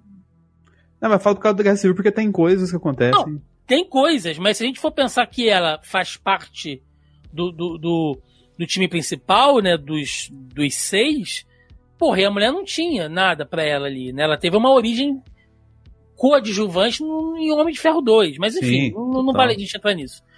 E você tem a Marvel entrando numa fase 4. E aí a gente tem aqui dois pontos. Né? Por um lado, a gente tem a Disney passando por uma reformulação que é o que? A Disney entrando no mercado de streaming. Uh, na época, Bob Iger não estava mais né, ali para fazer essa, é, é, essa limpa que ele quer fazer agora. Uh, o Disney Plus sendo anunciado com conteúdos de Lucasfilm, uh, Marvel, a própria Disney, né, Pixar e tal. O Mandalorian. Mandaloriano, né, despontando ali, uh, você tem uma produção massiva de conteúdo, tem aquele calendário, né, que ficou marcado para caramba na Comic Con e depois a Marvel repetiu aquilo várias e várias vezes, né, aquele calendário linear ali. É... Pô, viu o Kevin Feige anunciar essa fase toda Sim, aí, tá ligado? Lá gente... na Comic Con antes da pandemia, velho. A gente viajou bastante com isso e tal. E aqui, né, nessa fase 4, que é o que a gente tá vivendo hoje, tem muito do que a gente pode falar. Né? Por um lado, a gente tem uma, uma Disney que ela começa com uma demanda muito mais alta em todos os campos do que ela nunca teve, porque ela precisa alimentar o streaming. E quando o Bob Iger assume agora, né, nesse último ano, ele fala: a Disney errou, nós erramos, porque é, a gente produziu em quantidade. Eu não tô falando isso, eu nem gosto de entrar mais nesses papos, porque pra mim é papo de doido, sabe? Aquelas coisas de que ah, a Disney tá acabando, porque quem não lacra não lucra e tal. Ah, não, não. Não é, não é isso. A Disney tá se dando mal porque ela tá produzindo muito conteúdo de baixa qualidade. Quando eu digo baixa qualidade, não é conteúdo ideológico é baixa qualidade. É conteúdo é. com roteiro zoado, é conteúdo vazio de repente, assim, para alimentar a franquia, né? E aí a gente pode pensar em Lightyear, né? Pro desespero do Nossa Dennis. senhora. Ô, ô, ô, ô, Thiago, nunca tinha tanto falado de Lightyear, cara. Eu, eu, fiz, eu, então- eu, fiz um vídeo, eu morri tanto assistindo Lightyear, tá ligado? Nossa. eu morri tantas vezes. Eu morri tantas vezes vendo aquele é... filme. Né? Ainda mais essa voz do Mion, cara. Vai tomar no cu. Então, cara, você tá passando por um momento complicado, né, que a qualidade realmente, assim, é, é, é, graficamente falando, né, cai porque os estúdios de CGI não estão dando conta, a galera tá assim, quase em trabalho já análogo à escravidão, né? Se fosse aqui no Brasil, ia estar tá trabalhando em, em, em, colheita de vinho no sul, essa galera de CGI, porque os caras estavam fodidos, assim. Não, maluco indo pra casa com, com o tablet, trabalhando duas semanas numa cena e a cena era cortada no final. Pois é. então, é, a gente. Os próprios filmes da Pixar, a gente sentiu que teve uma queda de qualidade muito grande. Mas, cara, cara tem, tem muita coisa. Tem muita, é muita coisa. coisa. É muita coisa. A gente só tá Pô, os, os live action agora. da Disney, todos terríveis, tá ligado? É. E aí, a Warner passa por uma remodelação total. Né? A gente tem a, a, o lançamento do Snyder Verso né, ou melhor, Cut. do Snyder Cut, e aí ficam cozinhando para um senhor cacete a ideia de que aí vai desenvolver ou não vai, né? Por um lado, o Zack Snyder, que já sabia, ele já sabia que não ia dar em nada, mas ficou alimentando. Você tinha lá Alimenta o... até hoje. Você Vou tinha lá o, pano, não. O, o, o, Harada, aquela galera lá. Ramada. Da, o Ramada. Droga, Ramada. O Mamada, lá da Warner com aquela putaria também, tipo, não, a gente tá bolando alguma coisa aqui, e eles não sabiam absolutamente nem para onde ir, né? Um The-Rock já falando ali de que ele iria mudar a balança de poder na DC. Henry Cavill assinando e cancelando o contrato cinco vezes na semana, todos os meses, segundo boato de youtuber. Olha que merda, né? Não, a Amber Heard entrando em disputa judicial com o Johnny Depp no meio do Aquaman. Pois é, bagunçando. É, vai, não vai, não sei o que, é. a Warner. E, e a Warner. Ezra Miller. Ezra Miller do terror do Havaí, né, cara, cancelando o filme pelo oitavo. Dando soco e tubarão. O maluco fazendo, o maluco fazendo speedrun de código penal. O Batman, que ninguém acreditou, se deu bem com o Matt Reeves. E aí a galera, não, esse agora é o Batman oficial. E o Matt Reeves falando, aqui não, fofão né? Pau no cu de vocês, que eu não vou entrar nesse rolê. Eu, eu, eu, eu vi o que aconteceu com o Zack Snyder, vocês não vão fazer isso comigo. Não, eu, aí... cara, tem tanta coisa. James Gunn demitido da DC, da Marvel, indo é, pra DC e fazendo um Esquadrão Suicida excelente que ninguém esperava. E cara, uma é... série do Pacificador. Sim. Maravilhosa. O que cara, tá não, acontecendo? O... Não, não, o, o, o, Esquadrão Suicida 2, né? Que ninguém dá. Que assim, que não, era uma. Não, Esquadrão Suicida, não existe outro. É, o Esquadrão o Suicida, Esquadrão é Suicida, é. Porque que aí ninguém dava. Que aí já tava. Assim, o público geral já tava, ah, que se dane, sabe? Assim. A gente, a gente tava em James Gunn We Trust, né? eu ainda sou devoto da igreja de São James Gunn. eu nunca duvidei. É, é, eu não, assim, até agora ele não errou, né? Mas a probabilidade vai ficando cada vez mais contra ele. Quando você começar a produzir muito, né, Jó? Com a hora você vai errar. É, esse é o ponto, né? Quando Mas... ele agora, agora, ele. Todo. Tudo que der certo ou der errado da DC a partir de agora na conta dele, né? Então. Mas enfim. Mas, é, é, é, mas assim, é, eu acho que acho que vale da gente brincar com, a, com o caos, mas eu acho que nesse ponto, gente já tem tanta produção passada, pregressa, né? Já foi feita tanta coisa. E tanta coisa começou a ser feita ao mesmo tempo né, nessa fase, muito filme um em cima do outro, DC, Marvel, e aí você tem Prime Video fazendo The Boys, aí você tem, tá, aí você tem aquele Jupiter Ascend, acho que é Jupiter Ascend? Nossa é... senhora, que tristeza! Jesus, apaga a luz! Você sabe qual que eu tô falando? É, você sabe qual que eu tô falando? Sim, sim, sim. Eu esquecia. É, legado de Júpiter. Enfim, legado de Júpiter. Legado de Júpiter. Júpiter Ascending é que é outro filme horroroso, mas. É. Aí você tem tanta gente tentando entrar nessa brincadeira, e aí, aí assim, filme de terror com temática de super-homem, sabe? Super-homem do mal. Brad Burn. Porra, é, que, que, é um erro do James Gunn. É um erro do James Gunn, só que ele, não, ele, ele botou dinheiro naquele filme lá e é terrível. É, ele é produtor, whatever. Produtor é você tá bêbado um dia, assina o um contrato, passa o um cheque e no dia seguinte você acorda com a ressaca e tem... que eu fiz. Você, você tem a, a Warner é, anunciando o DC Universe, né? E falando, não, a gente vai fazer vários conteúdos agora aqui, série da Arlequina, série do Monstro do Pântano, série do Constantine, né? E aí, em Tadinho, menos de um eu ano. Gostava. Eu tive o streaming da DC, cara. Então, o DC Universe. E aí, Joca, em menos de um ano eles cancelam, a Warner se funde com a Discovery e eles falam assim: sabe tudo aquilo que a gente prometeu?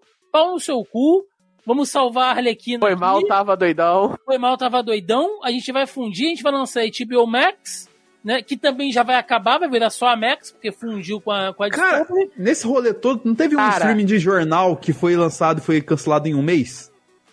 Teve, teve uns, ca uns caos fortes. Tipo um. CNN da vida, assim, tá ligado? E aí, correndo por fora disso tudo, que a gente não citou, a gente tinha um CW com o Gavi, com, com o arqueiro verde virando. Olha só, lave sua boca com Virando um personagem do que ele nunca foi, né? Ele. É, o Batman Verde, né? Ai, O Batman. Verde e dando origem. O Arqueiro Verde. O Arqueiro Verde deu origem a todo um universo DC fora um desse rolê que a gente tá falando. DC. Aí tem a série da com Supergirl. Superman, Supergirl. Aí tem a série da. Supergirl. Não, a série da é, o Flash derivado direto. Aí você tem a série da Supergirl que era do outro canal, morre, volta, entra pro CW. Aí entra no CW como um universo paralelo pra não ter que mexer na confusão.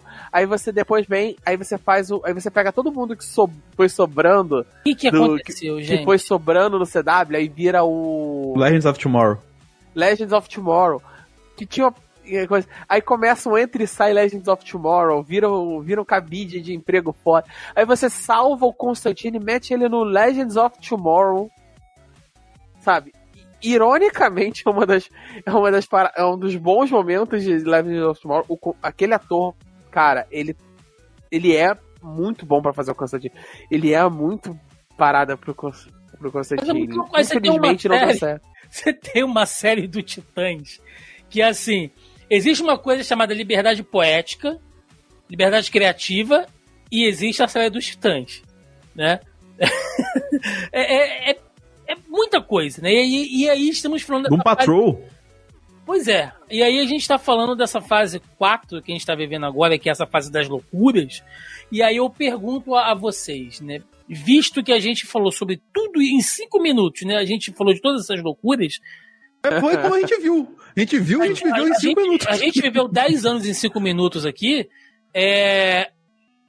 Podemos Cara, dizer eu- que a eu- bolha eu- explodiu? Explodiu a bolha? Cara, ca- aí que tá. Em, em alguns aspectos, sim. Em outros, você teve uma situação em que. Você.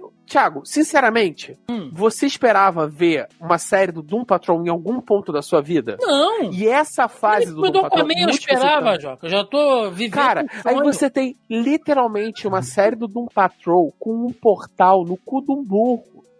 Porque eles foram full Doom Patrol mesmo.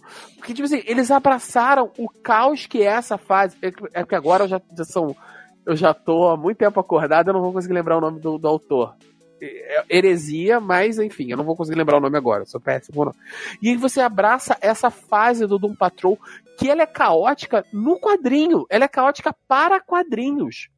E você bota ela quase que, a primeira temporada até mais do que os outros, quase que tudo dali do caos tá ali, sabe assim, com certas liberdades, mas tudo que eu jamais esperaria que alguém teria coragem de fazer, tá lá. E aí você vê e tá rolando, e sabe, e vem esse processo. Então assim, a bolha, o que, o que acontece? Como a gente tem muito mais coisa agora, é darwinismo, sabe? Pressão seletiva. E Não, e é pressão seletiva. Porque você tinha antes qualquer coisa. Você tinha tão pouco filme de herói, e a gente era tão carente, que a gente começou lá atrás. Qualquer coisa que não fosse terrível, que não fosse aço, a gente abraçava aquilo e eu vou. Eu te conheço há cinco minutos e eu vou morrer. E eu morreria e mataria todo mundo nessa sala pra proteger você. Sabe? A gente entrava na loucura, a gente abraçava o filme de uma maneira loucura, a gente não aceitava críticas àqueles filmes, sabe? E hoje em dia não. Então, assim, quando sai um filme mediano pra ruim, aí você tem quatro, sei lá, três filmes de super-heróis ao mesmo tempo no cinema, sei lá, quatro. Aí você tem, sei lá, ao mesmo tempo, sei lá, Aranha Verso, Besouro Azul, não sei o que, blá. Aí você vê, olha, esse aqui tá com uma, uma crítica qualquer coisa. Esse aqui, ah, sei lá o que que vai ser disso aqui. Ah, esse aqui também não tô interessado. Aí você tem esse aqui que tá, pô, tá bombando pra caramba, não sei o que, todo mundo tá falando bem. Você vai ver esse? Você não vai ver o outro. Sabe? E aí é a mesma coisa. Aí você tem 10 séries de, de temática super-herói ao mesmo tempo. Eu vou ver a série do. Mas a, isso a é o série? Guerras Secretas. Criativamente a bolha estourou também? Sim. Por exemplo, eu pego, Cara, eu é pego assim, um filme eu- eu deles, vejo- tipo assim, Shazam 2. É um filme que ele começa do nada e vai pra lugar nenhum. O próprio Adão Negro, né, que é ali divertida, ação, slow motion pra caramba, The Rock né, tendo quatro falas no filme inteiro, uma beleza, é, é, sendo o The Rock que ele é em todos os filmes, só que dessa vez voando. Cara, mas assim, era uma época que eu pensava, nossa, esse filme ele poderia ter sido lançado nos anos 2000, sabe? Ele é a cara dos anos 2000. Então, aí que é isso que eu, falo, isso que eu tinha falado lá atrás, que o A Joaquim discordou, mas que eu ia completar agora. criativamente na produção dessas histórias, cara. Sim, que o- o lance de filmes e obras que saíram no tempo errado, tá ligado? É tipo assim, são boas ideias, mas que não servem meio que pra demanda de mercado atual, saca? Pô, o, o Shazam. O Shazam seria legal se saísse nos anos 2000. Mas agora, tipo, vira mais do mesmo, tá ligado? Então, é esse, essa questão do- das coisas estarem desencaixadas de onde elas deveriam estar, eu acho que gera muito o. Vou colocar assim, o, o problema que a gente tá vivendo hoje, saca? Eu, eu já defe- eu defendi muito isso. Não é que eu defendi no sentido de, ah, não, coitadinha da Marvel. Que a- as obras da fase 4, elas serviram muito mais para estabelecer novas coisas do que para seguir em frente. E tava todo mundo com a, com a mentalidade de seguir em frente.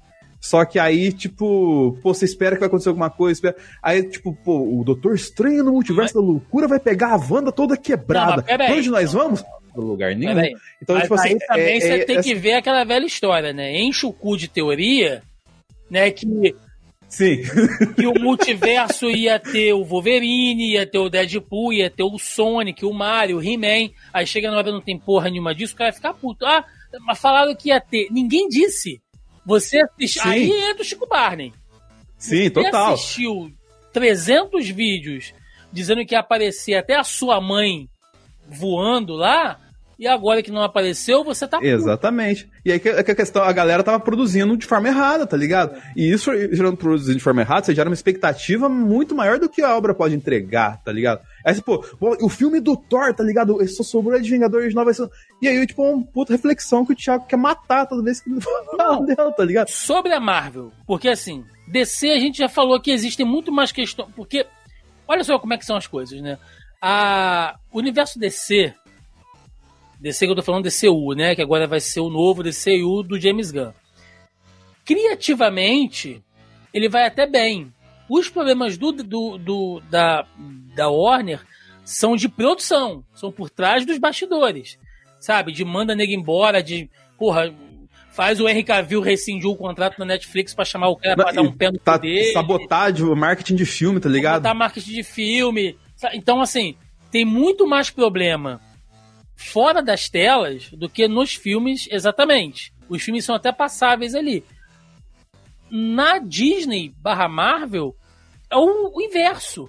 Você tem um cronograma que funciona com profissionais dedicados, com atores ali, sabe, com contrato certinho para fazer aparições. Ninguém é, é, é, vai, vai sumir do nada, vai dizer que, que vai aparecer, vai mudar a balança de poder dentro da Marvel e vai demitir todo mundo. Isso, isso não acontece na Marvel. Contudo, criativamente, eles entraram assim. Eu vejo muito a fase 4. Quando a Marvel anunciou a sua fase 4, e a gente, e, e- e eu sempre disse que a, a fase 4 ela tinha três tarefas. E isso é muito complicado.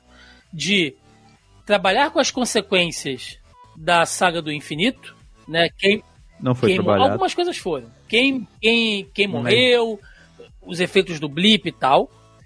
A segunda, passagem de bastão das pessoas que não estariam mais ali, então você tem que fazer essa transição.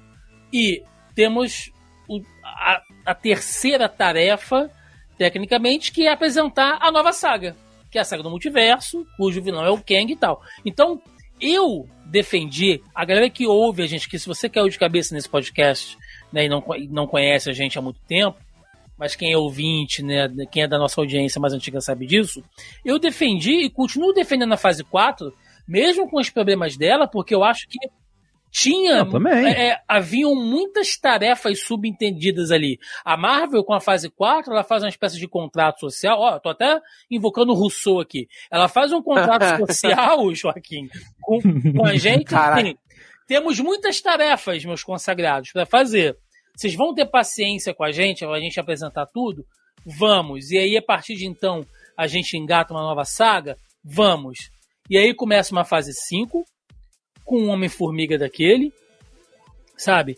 Com filmes que, tudo bem, acho que Guardiões fechou um ciclo, é um filme que eu amei. Cara, mas... que a gente fala, o, o Miranhos.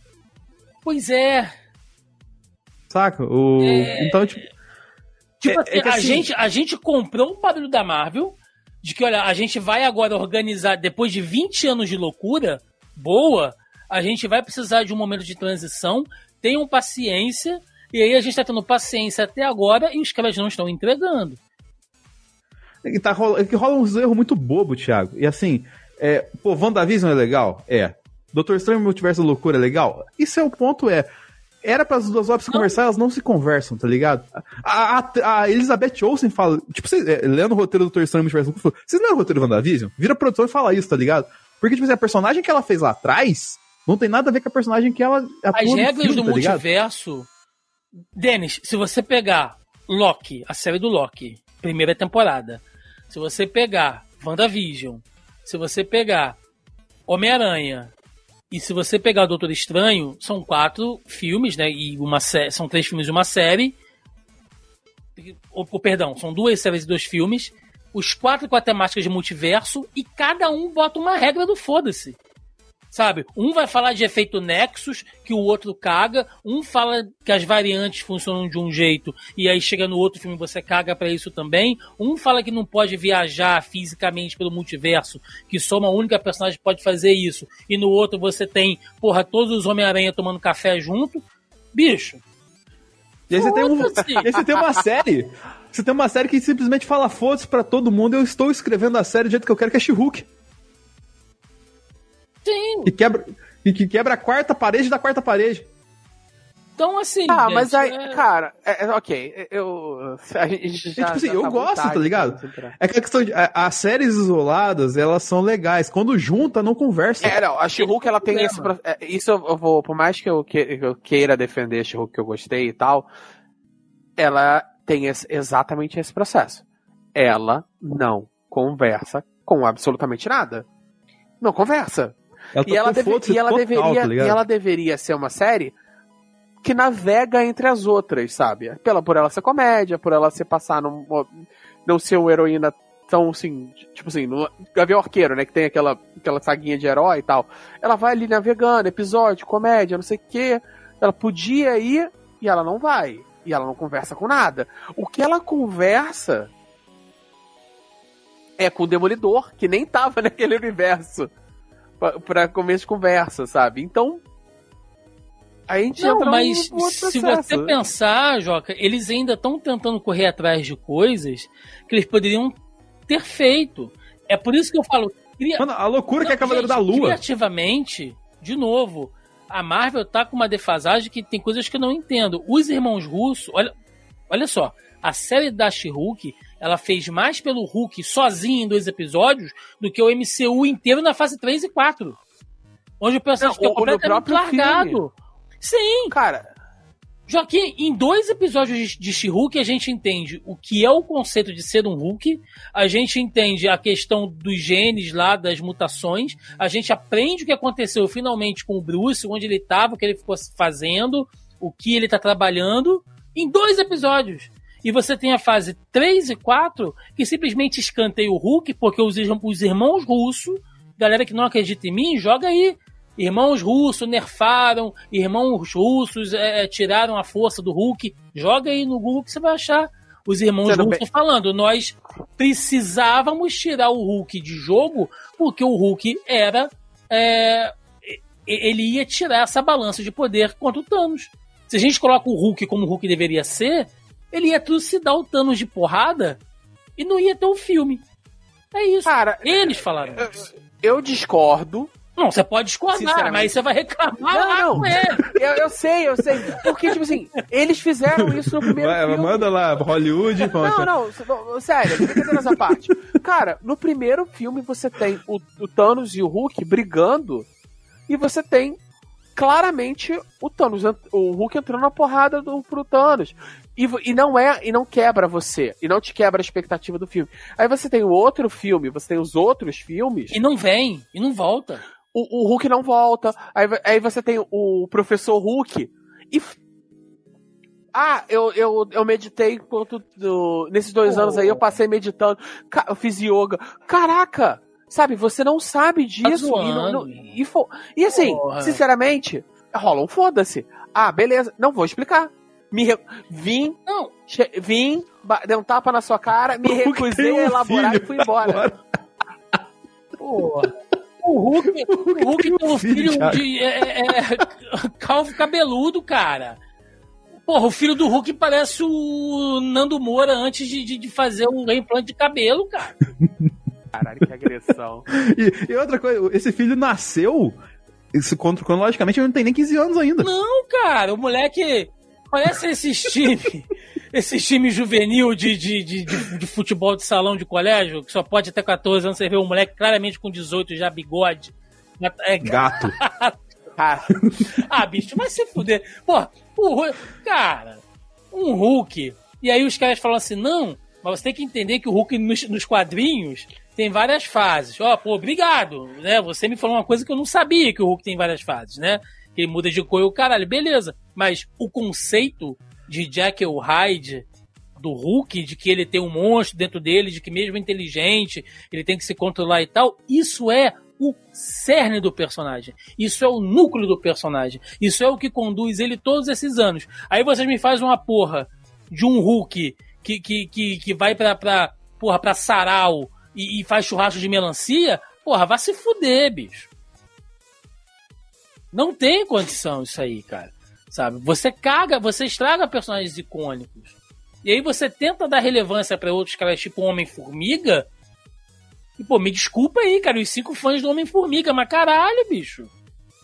Não, né? Mas, cara, cara, eles começam a dizer, tipo, Quantumania. O, o nome desse filme é tão errado, tá ligado?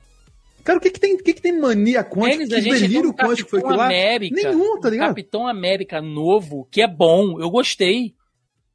A série, acho Não, que fez uma transição pô. maneira, explicou o legado e tal. E parece que tem 30 anos que eu não ouço falar no Capitão América. Da Marvel. Tá, assim, eu tenho meus questionamentos com a série, até ideológicos, mas assim, vamos ser justos, sabe? Pelo menos é- é- ela elaborou alguma coisa aqui. Não, Sabe? sim, mas até agora não entregou, Joca. A gente tá vivendo ainda de promessa. A gente já tá Sim. na fase 5, tem Quarteto Fantástico anunciado. Deus sabe como isso vai acontecer. E, e, e, cara, e a galera, como um todo, abraçou, cara. Todo. Exemplo clássico aqui. Todo mundo entendeu a pica, a giromba que a Marvel tinha na mão na questão do Pantera Negra. Todo mundo entendeu que foi um negócio trágico, que foi problemático, que seria que não daria pra substituir o cara, sabe? Não daria pra substituir o personagem daquele jeito. A Marvel sambou Pantera Negra 2, né, o Wakanda Forever, é um filme é um filme que ele tem muito coração, mas ele tem muitos problemas. Quem ouviu o podcast que a gente gravou aqui, eu acho particularmente, honestamente, que a gente foi é, é- é muito verdadeiro com o filme sabe? Que a gente entendeu toda a homenagem, todo o peso e a responsabilidade dele, mas não isentamos todos os problemas que ele tinha. A galera comprou o barulho Não, porra, e a. Marvel não tá entregando. velho. Não, pô, o Pantera Negra 2, cara, você tem um rolê ali que, tipo, cara, Thiago, todos os personagens poderiam. banheiro, tá- Vai lá, vai lá. Vou falar aqui enquanto isso. É, todos os personagens ali do, do Pantera Negra 2 femininos que poderiam assumir o, o manto estavam muito mais preparados, Sim. foram na que tava menos preparada, tá ligado? Na que tava, tipo, cara, até a Ramonda, tá ligado? Com 70 anos dela lá, se ela pegar o, o uniforme do Pantera Negra e usasse, ia fazer mais sentido. Tá ligado? E vai colocar a Shuri, que, tipo, dentro e fora da. Dentro da tela tem, tem um carisma de, de uma pera, e fora da tela tem um carisma de uma pera.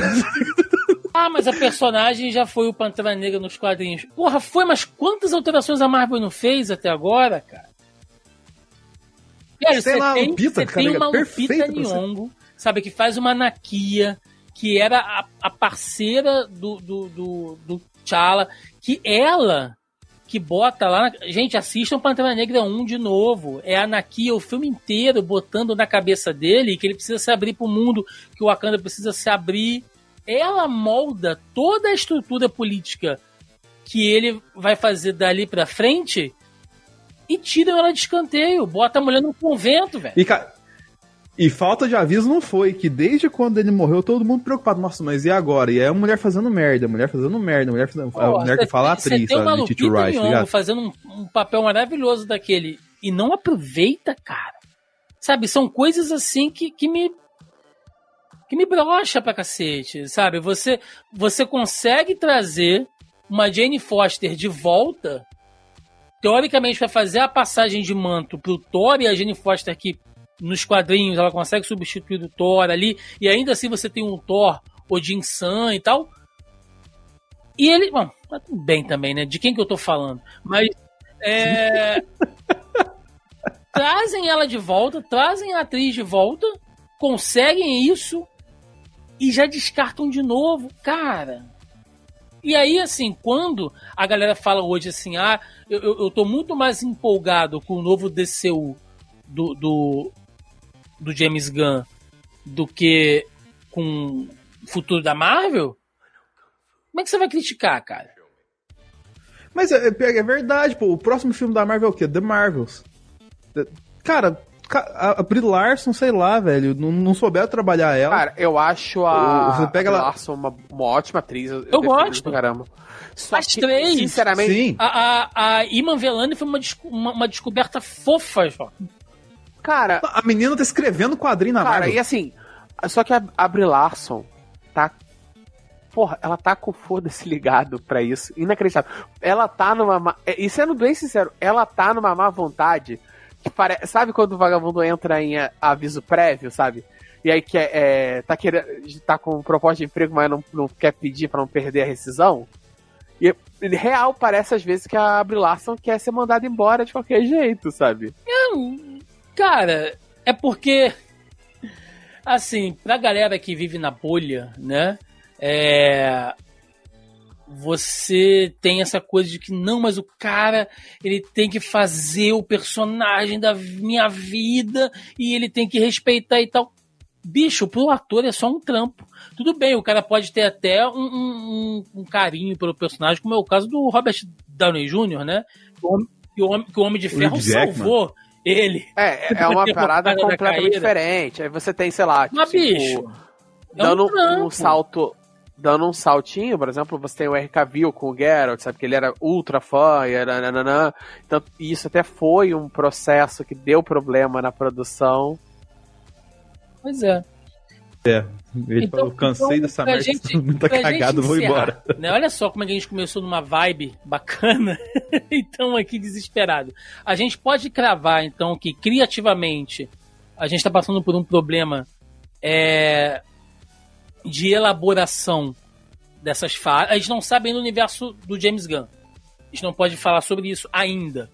Mas eu acredito que vai dar muito certo pelo que ele anunciou. Já vai meter meta humano, já Cara- no filme do Superman. Sabe, não vai ser um filme de origem. A escolha de at- o casting, o casting de super, o do Superman, eu não, de fato eu não conheço o cara, mas a Lois Vai dele ter é um Guy. Gardner, o, o, Ah. o, o Joca. A gente vai ver um Guy Gardner agora. Assim, Chupa essa. É, é o cabide de emprego, né? O, eu, eu adoro o Nathan Fillion.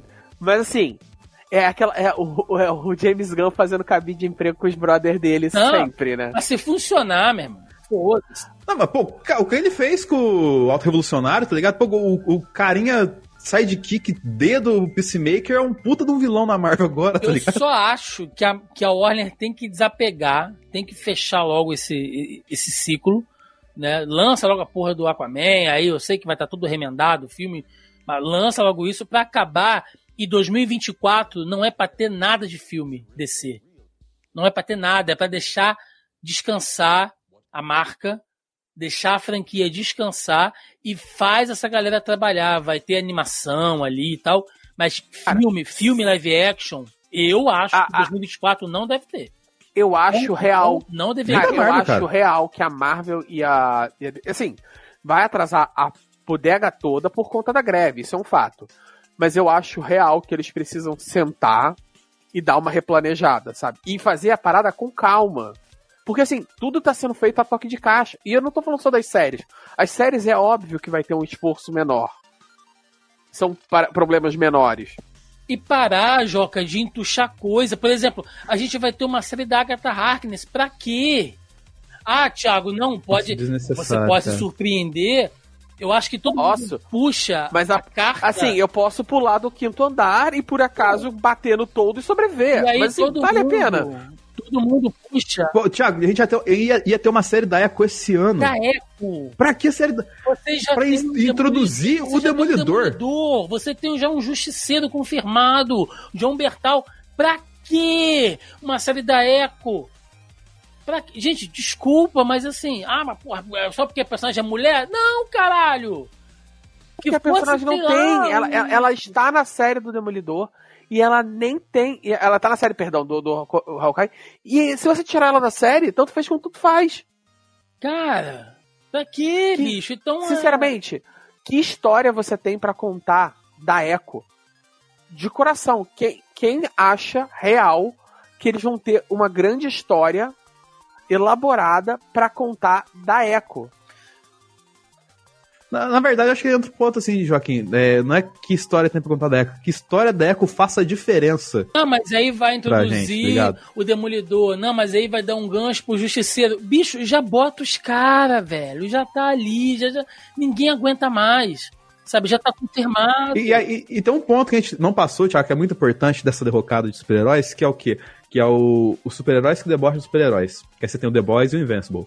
São duas coisas que fizeram um super sucesso e que foram, dentro da proposta delas, foram muito bem executadas e que tiram um pouquinho da, da seriedade, entre aspas, Mas do é- que a Marvel de se Mas construiu, aí tá ligado? é uma coisa que eu vou parafrasear de novo aqui o nosso senhor James Gunn, que ele numa entrevista recente ele disse o seguinte, ele foi, ele foi perguntado, ele foi num podcast e perguntaram a ele o que ele achava desse cansaço de filmes de herói. E aí ele disse que realmente há um cansaço, porém o cansaço não é de filmes de herói, mas de filmes de herói como estão sendo feitos.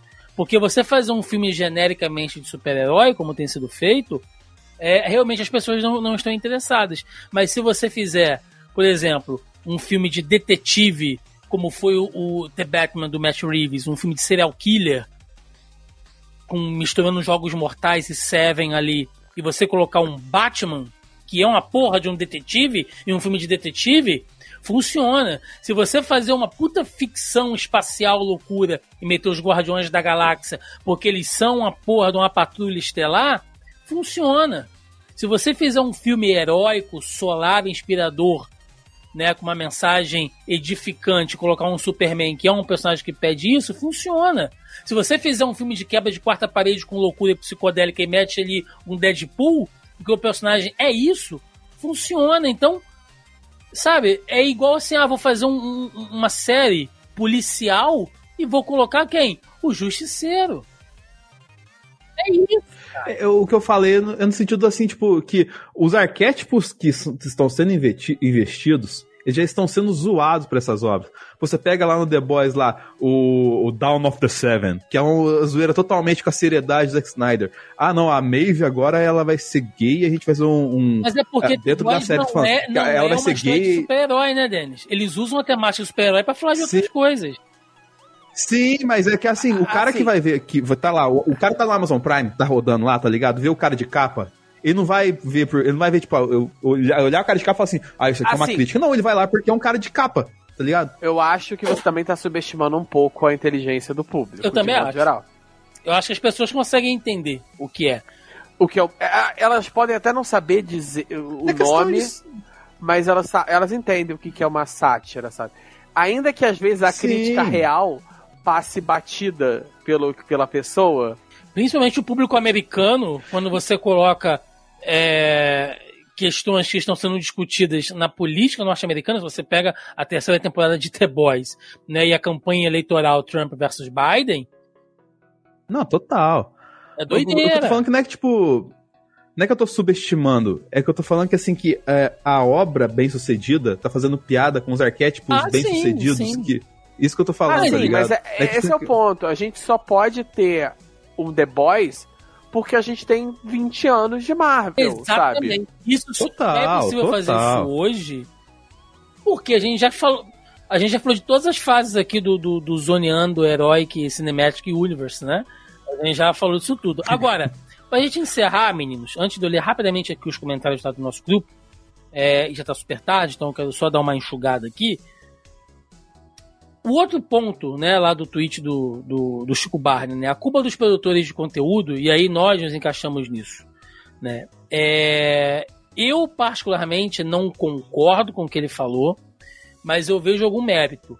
Eu acho que sim, uma houve uma saturação das bolhas de discussão, porque o que por mais que a gente sempre fala que, galera, não, não cria hype, não cria expectativa e tal, é impossível, né? Você fica animado com as coisas e tal. Assim, você não tem que criar teorias vindo de vozes da sua cabeça, né? Com informações tiradas do Instituto Tirei do Cu. Isso não. É, o famoso Instituto de teoria. Você né? conversar, bater papo. Quando acaba um filme e você vai com os amigos pro, pro cinema e aí sai, você pede uma pizza lá na praça de alimentação e você fica debatendo sobre aquilo ali, é gostoso. Faz parte dessa cultura que a gente vive.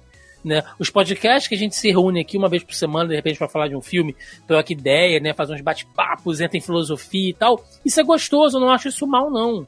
Agora, tem realmente uma leva de produtores de conteúdo que saturaram o público da galera não conseguir mais, de repente, debater uma coisa que seria bacana, mais interessante, porque o cara simplesmente está cansado, ele não aguenta mais ser bombardeado com todo tipo de informação, sabe? E assim, eu sei, eu entendo, eu produzo conteúdo para a internet, o Denis produz também, né? O Joca um pouco menos, mas a gente entende como a máquina funciona, como os algoritmos funcionam, que isso aqui é o ganha-pão real de muita gente, que o cara tem que produzir, você vira escravo dessas merdas dessas redes.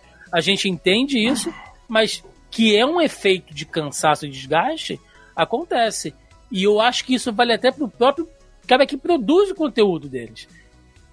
Porque o cara, ele tá lá gravando o, o, o, o décimo segundo vídeo de teorias de Deadpool no mês, e ele tá lá no vídeo, tipo, fala galerinha, agora vamos falar aqui da teoria aqui, de que vai aparecer o Henry Cavill no, no, no, no Deadpool, que agora ele vai... E por dentro, ele tá, meu Deus, eu quero morrer. Sabe? Sabe aquele velho. Pelo amor de Deus, me salva. Sabe aquele, aquele tweet, o, o, o, o Joca, meme antigo? Eu sou biólogo e eu posso afirmar que essa criatura tá em agonia? É isso, sabe? Você tá olhando pro cara e tá vendo que o cara tá em sofrimento, porque ele não quer falar daquilo ali. Mas ele é. Olha que ciclo de merda que a gente tá vivendo, cara. Tiago, vou dar um exemplo aqui. É, primeiro que tem o, aquele vídeo que eu fiz no começo do ano sobre. Falando de quanto que eu quase pirei por causa dessas questões, tá ligado? É, que o Thiago depois vai colocar o link no, no post para quem quiser ver depois tal lá no, no, analisador. E segundo, cara, que me deu uma, um estalo de umas coisas que, tipo assim, a gente fazia live, episódio, episódio. A gente até faz de algumas horas, mas, tipo, Cavaleiro da Lua. Eu me vi fazendo live, tendo que explicar é, esfinge, tá ligado? Eu falei, porra, porque eu, eu tenho que assistir o episódio, tirar duas horas pra assistir, pra ver, descobrir a porra da história do Egito, pra entender por que, que aquela porra daquele hipopótamo tava lá falando com o Oscar Isaac no final do episódio, saca? E, tipo, e chegava na hora lá no outro episódio lá, ah não, por decisões criativas a gente tirou o hipopótamo. E, tipo, saca, é um tempo perdido que você não recupera, tá ligado? E que, tipo, não adiciona em nada, na verdade. Porque você pensa uma coisa e depois é só, é só um volume de informação muito grande jogado que não tem tempo de você interpretar elas para seguir em frente. E elas não são utilizadas é. mais. Então, assim, é, é uma coisa extremamente estressante você fazer um rolê assim. Isso falando no papel do produtor de conteúdo aqui. E, tipo, ah, ah, mas aí você não vai fazer um conteúdo honesto fazendo clickbait? a porra da, da plataforma. Olha só, olha, olha, olha, só, tempo real. Eu, tô, eu abri aqui o Facebook pra gente ler o, o, os comentários lá do nosso grupo e veio aqui, ó. Eu vou até falar o nome, foda-se. A, a, a, página Esquadrão Marvel. Tá aqui. Notícia. Nossa senhora. É, aparentemente, Venom 3 terá uma incursão e tal como No Way Home, teremos três variantes do Venom neste filme que o ajudarão pelo multiverso é, enquanto Ed viajou para o MCU. Eles receberam um sinal para que a é? colmeia provocando o Rei Nu. Cara. É o, é o Tom Hardy e o Topper Grace? Da onde o cara tirou isso aqui, velho? Não faz, tipo assim, é, ah, eu tô fazendo porra nenhuma agora, vou, vou lançar qualquer merda aqui, cara não tem filtro, não tem nada, assim, desculpa, gente, eu sei que tem que gerar buzz, gerar clique e tal, mas é, é desse tipo de coisa, é esse tipo de conteúdo aqui que faz a galera ficar meio de saco cheio mesmo. Sabe? Aí a gente entra. No... Aí, Thiago, aí entra naquele processo. Você fez faculdade, né? É questão de ética jornalística e etc. É, é muito complicado isso, cara. Aí a gente tá é... falando de tipo de um processo profissional de amadores. E aí você descarta todo esse debate de ética, de. enfim. Pois é. E aí se constrói tanta coisa, tanta coisa, fica a impressão da, das obras serem no tempo errado. Tipo, o Besouro Azul. Você não chegou a ver, né, Thiago? Não, ainda não. Pô, filme divertido, cara. Legalzinho, assim. Tipo, nada gigantesco tal, assim, mas. Pô, um filme bacana. Se Só fosse lançado pelo... 15 anos atrás, seria um sucesso. Nossa, é, mas hoje em dia, tipo. Whatever, saca? Então, só, você só vai pela Marquezine. É, antes da gente fechar, né? O nosso papo tá super grande aqui. Vamos ler rapidinho aqui alguns comentários lá do nosso grupelho do Zoneando Podcast no Facebook, né? Lembrando mais uma vez, se você ainda não faz parte do nosso grupelho, você pode procurar a gente no Facebook por Zoneando Podcast, né? Vocês nos acham lá ou vai no nosso site, no zonae.com.br, é, na postagem do podcast, logo abaixo ao player ali tem o link para quem quiser acessar e lá toda semana, né, via de regra de algumas exceções, eu faço o tópico da pré-pauta para a galera fazer comentários e tal, perguntas, né, é, tema da semana. E essa semana eu falei que iríamos gravar sobre esse cansaço né, de filmes de super-herói para saber se a bolha estourou e tal, e a opinião da galera. E tivemos aqui muitos comentários, tá? O Cláudio Boaventura, ele diz o seguinte: Acho que o povo não cansou do tema, eles estão cansados de histórias ruins. Penso que as empresas acharam que era só fazer qualquer coisa de super-herói depois do sucesso da Marvel e que sairiam no lucro. Por isso saíram tantos CGIs mal feitos e histórias mal trabalhadas. Agora está tendo que pisar no freio e ver o que fizeram de errado. Mas é claro que a pandemia atrapalhou muita coisa também. É o, é o, é o legado de Júpiter aí, né? A Netflix, não, vou meter Nossa. aqui o, o meu super-herói aí, né? horroroso aquilo ali. O Everton Chagas está aqui. Acho que deu uma meia saturada. Falo pelo menos para mim que desde o Ultimato fiquei cansado do gênero e perdi a vontade de assistir a maioria. Claro, tem alguns fatores que ajudaram nisso, como a bagunça da Warner e os da Marvel. Já falo que estão um pouco atrativos. Então, é, o Everton já está cansado já há pelo menos quase 10 anos, né? O Cara, te falar uma parada que assim, a gente não. Porque a gente é fã, a gente não, não presta atenção nessas coisas. Mas é um trampo você acompanhar rolê, assim, você acompanhar tudo de verdade, assim, pro público normal, sim, tá ligado? Pra acompanhar vários filmes, assim. Porque nem que. Eu lembro na época do Vingadores Ultimato que o pai ia junto com a criança ver o filme. Pô, terminei de ver o filme, entendi porra nenhuma, não aconteceu, tá ligado? É. o, e aí, quando ele termina, tem mais 20 obras pra ele ver. O Fábio Moron, ele tá aqui, olha. Cansar não é a palavra que define. Acho que estamos sobrecarregados e com um universo DC e Marvel que não desenrola, que a gente falou aqui, né? Na Marvel saímos de Ultimato para ter séries e filmes desconexos, não superam ou trazem o Chan para nos lembrar da felicidade da saga do Thanos. É, e aí ele me faz um ataque pessoal aqui, tá? E na DC, Estivemos esperando o Snyderverso morrer e algo concreto por ser planejado, e nunca acontece. A prova disso é o Thiago ainda esperando Aquaman 2 e os novos filmes que saíram simplesmente não tendo uma cronologia. Então, claramente, você veio com um comentário só para me atacar, mas tudo bem. Eu, eu, eu, eu entendo, Fábio. É... Meu xará aqui, olha, o Thiago Santos. Acho que muitos lançamentos ao mesmo tempo e falta de organização, no caso da DC, contribuíram para esse desgaste. Qualidade sempre foi melhor que quantidade. Está na hora dos caras botarem um pé no freio e pensar mais em roteiros bons do que fazer dezenas de filmes e séries meia boca. Vai depender da greve também, né, gente? Os roteiristas estão brigando para isso aí também. Uh, o Andreas Biller, acho que o Fábio acertou a palavra, né? Se referindo ao comentário que, que o Fábio fez acima. Que sobrecarregou o fato de cansar, você deixa o filme lá quietinho no, no, streaming e a hora que der vontade assiste.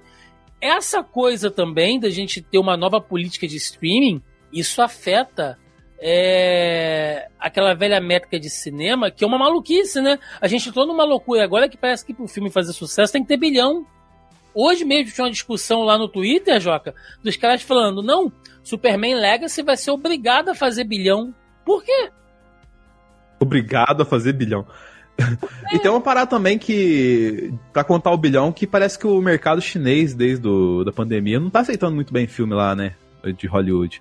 Então tem, tipo, uns 200 leleco pra, que fazia face lá, não tá vindo não, mais. Não, e é isso, eu quero falar, pô, não vou Eu mesmo já tô achando ir pro cinema insuportável, tô ficando velho, cara, tô ficando chato. Eu não quero mais ir pro cinema, aguentar jovem, aguentar velho, aguentar seres humanos. Não quero, não quero mais, entendeu? E, e prefiro ver em casa, cara. E aí? Ah, Thiago, você então tá indo pra uma parcela que tá consumindo de outra forma? Tô. E se isso não fizer o filme fazer bilhão, Ok, mas e aí? Como é que as plataformas de streaming medem essa métrica também? É complicado. Tem, é, e tem esse processo também, né? A, a, expectativa se tornou surreal. Porque tem que sempre fazer mais, mais, mais.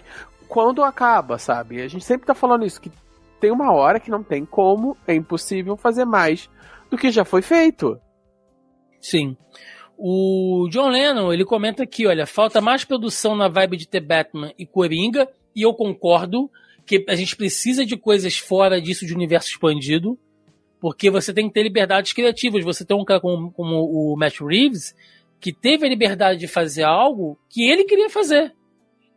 Então, assim, é a visão do cara. Pode ser uma bosta? Pode ser uma bosta, mas eu acho que a gente está numa fase que a gente precisa de mais trabalhos autorais, sabia? De mais gente metendo ali, tipo, não, vou fazer porque é, a minha visão é essa. Cara, no meio dessa loucura, é, a gente falou de coisas negativas que surgiu na explosão da bolha, mas tem coisas positivas. O Watchmen, a série da HBO, o Lobisomem da Meia-Noite, um spin-off da Marvel que não conversa com nada, e é do Marvel Studios, e é muito da hora, tá ligado? 40 minutinhos lá, e tipo, uma história bem legal pra você contar, tá ligado? Então, é, tem coisa legal que surge, mas ela acaba sendo afogada por tanto de coisa que saindo. Homem-Aranha no Homem-Averso deles. Total. Seguindo a parte da loucura da Sony, cara. E, e, e indo com as próprias pernas, né? Uh, o Jeffrey Hyduck. Será que o cansaço é realmente de filmes de heróis ou de grandes sagas, como o MCU fases 1, 2 e 3? Porque eu tenho a impressão que se essa onda tivesse parado no final do Ultimato, ninguém estaria falando, que esse, falando desse cansaço. É o famoso saber a hora de parar. É, mas aí a gente tem que pensar, né, o, o, o Jeffrey, sobre o, o famoso Zé Gravata, né? O cara que tá ali investindo grana que não vai deixar isso acontecer. A gente tem remake de, de, de slasher movie dos anos 70 até hoje, Joaquim. Pô, né? É, às vezes funciona. Sejamos honestos, não, às vezes. Às funciona. vezes, mas assim, chupinhando, meu irmão, máximo. Eu quero estar tá vivo para ver o remake do Homem de Ferro, cara. Só pra dizer, eu estava lá. Foi há oito. Vai ser com o Daryl do The Walking Dead. Né? anos, né? eu estava lá. Eu vou falar. é, é, igual a velha do Titanic. O... Olha, é um milagre não ter remake de Poderoso Chefão até hoje. Né? O nosso querido Werner Marotti. Acho que é um pouco de tudo que todos já falaram aqui. Saturação por ter que esperar de 5 a 10 anos por uma grande saga, a falta de qualidade da concorrência e também o saber parar. A pandemia que atrapalhou muita coisa e agora estamos vendo os efeitos dela na produção. O Davi Paiva ele faz aqui alguns comentários. É, vou dar uma compilada aqui, Davi. Ele está dizendo que no que tange a Marvel, há um certo saudosismo e conservadorismo de enredo e personagens. Todos dizem que há uma fórmula Marvel de pegar um personagem de caráter duvidoso e dar poderes a ele, ou traje especial, e ele se tornar uma pessoa virtuosa e correta. ou a melhor versão de si no final. Foi assim com Homem de Ferro, Thor, Homem-Formiga, Doutor Estranho e tal. Daí veio alguns filmes que o sujeito não era tão mau caráter assim, ou já era uma boa pessoa, ou ainda que fugiu do padrão. E o que a Grada faz? Olhava com uma lupa para achar qualquer ponto de reclamação e cair matando. Uma coisa que caiu ao menos, Denis, foi esse lance da da Fórmula Marvel, né? Que a Marvel ficou tão maluca que pelo menos ninguém mais enche o saco com isso. Ah, a Fórmula Marvel não tem mais Fórmula, né? É. Mas, cara, esse lance da Fórmula Marvel aí é uma coisa que foi muito. Acho que foi subestimada pela Marvel, tá ligado? Porque ela achava que, pô, tudo que eu faço eu seguir essa receita aqui vai dar certo. E começou a não dar certo e elas acabaram que perderam a receita, perderam a referência de tudo, é. tá ligado? O Davi, ele, ele, puxou um ponto aqui, eu vou usar para encerrar, gente, porque tá, já tá muito longo, onde ele fala o seguinte: por último, atores envelhecem, né? É, ou melhor, desculpa, envelheceram e foram dispensados. E uma mulher com poderes de Hulk, um negro com a roupa do Capitão América, uma garota com a roupa do Pantera Negra, uh, ou com um arco, são vistos como lacração. Eu vou te dizer que existe uma parte. Eu já decidi que eu não vou dar mais ibope para esse tipo de coisa. A gente passou aqui quase duas horas falando e a gente não tocou nisso. Mas só para deixar registrado, existe sim uma margem de produtores de conteúdo. Nós já gravamos um podcast aqui todinho sobre isso. Inclusive no último que a gente gravou sobre o caso do Johnny Depp com a Amber, a gente falou disso também. Existe uma parcela de produtores de conteúdo que promovem o ódio e estão monetizando em cima disso. Que qualquer coisa que seja anunciada, independente do que seja, eles vão procurar um jeito de explorar o, o, pior daquilo ali, Joca, e monetizar. Agora não é, a gente não não tá mais naquela vibe das teorias, sabe? Quando o o Homem-Formiga vai entrar no cu do Thanos. Não é mais isso. Agora é, se o Homem-Formiga entrar no cu do Thanos, é uma. Isso faz o Thanos gay. Isso faz o Thanos gay, né? Isso é o feminismo retrógrado do alienígena roxo né? Isso é um preconceito contra alienígenas? E se fosse um alienígena branco, né? O que seria? Por que, que a gente não bota o Shang-Chi albino, por exemplo? É esse tipo de merda que a gente tem que ouvir agora, cara. E isso também, querendo ou não, causa um ranço. Porque é, é, eu, eu falo nosso aqui. Eu fiz uma análise do filme do Flash e teve gente indo lá no vídeo falar que o filme do Flash é ruim porque ele é a imbecilização da figura do masculino, né? E o feminismo, a lacração, estragou o filme do Flash. Meu amigo, eu aceito você falar muitas coisas do filme do Flash. Que ele é mal montado, que o Ezra Miller fudeu o rolê, que você tem um CGI horroroso, que você tem umas participações especiais sofríveis, tem aquele bebê da Jade Picon que é tenebroso. Eu aceito tudo. Gráfico Agora, a única coisa que não tem ali é lacração. E os caras estão vendo isso, bicho. Como eles. Que lente maluca é essa que essas pessoas estão usando para ver a vida, velho? E isso causa um ranço, isso causa um desgaste também. A gente querendo ou não, né? É reflexo dos anos de trevas que a gente viveu, né, Tiago? Tá é, vivendo cara, aí, né, o ponto. Só que tá, hoje tá um pouquinho melhor. Entendeu? E eu, eu sei que até um certo ponto isso é uma canalice tão grande que eu tenho certeza que o cara que tá gravando aquilo ali, ele nem acredita nisso. Mas ele tem que alimentar né, os leões ali, né? Ele tem que, que, que inflar a rede dele. Enfim, a gente já falou sobre isso aqui, não vou voltar. Então, Joca, e aí? Como é que a gente salva o cinema de super-herói?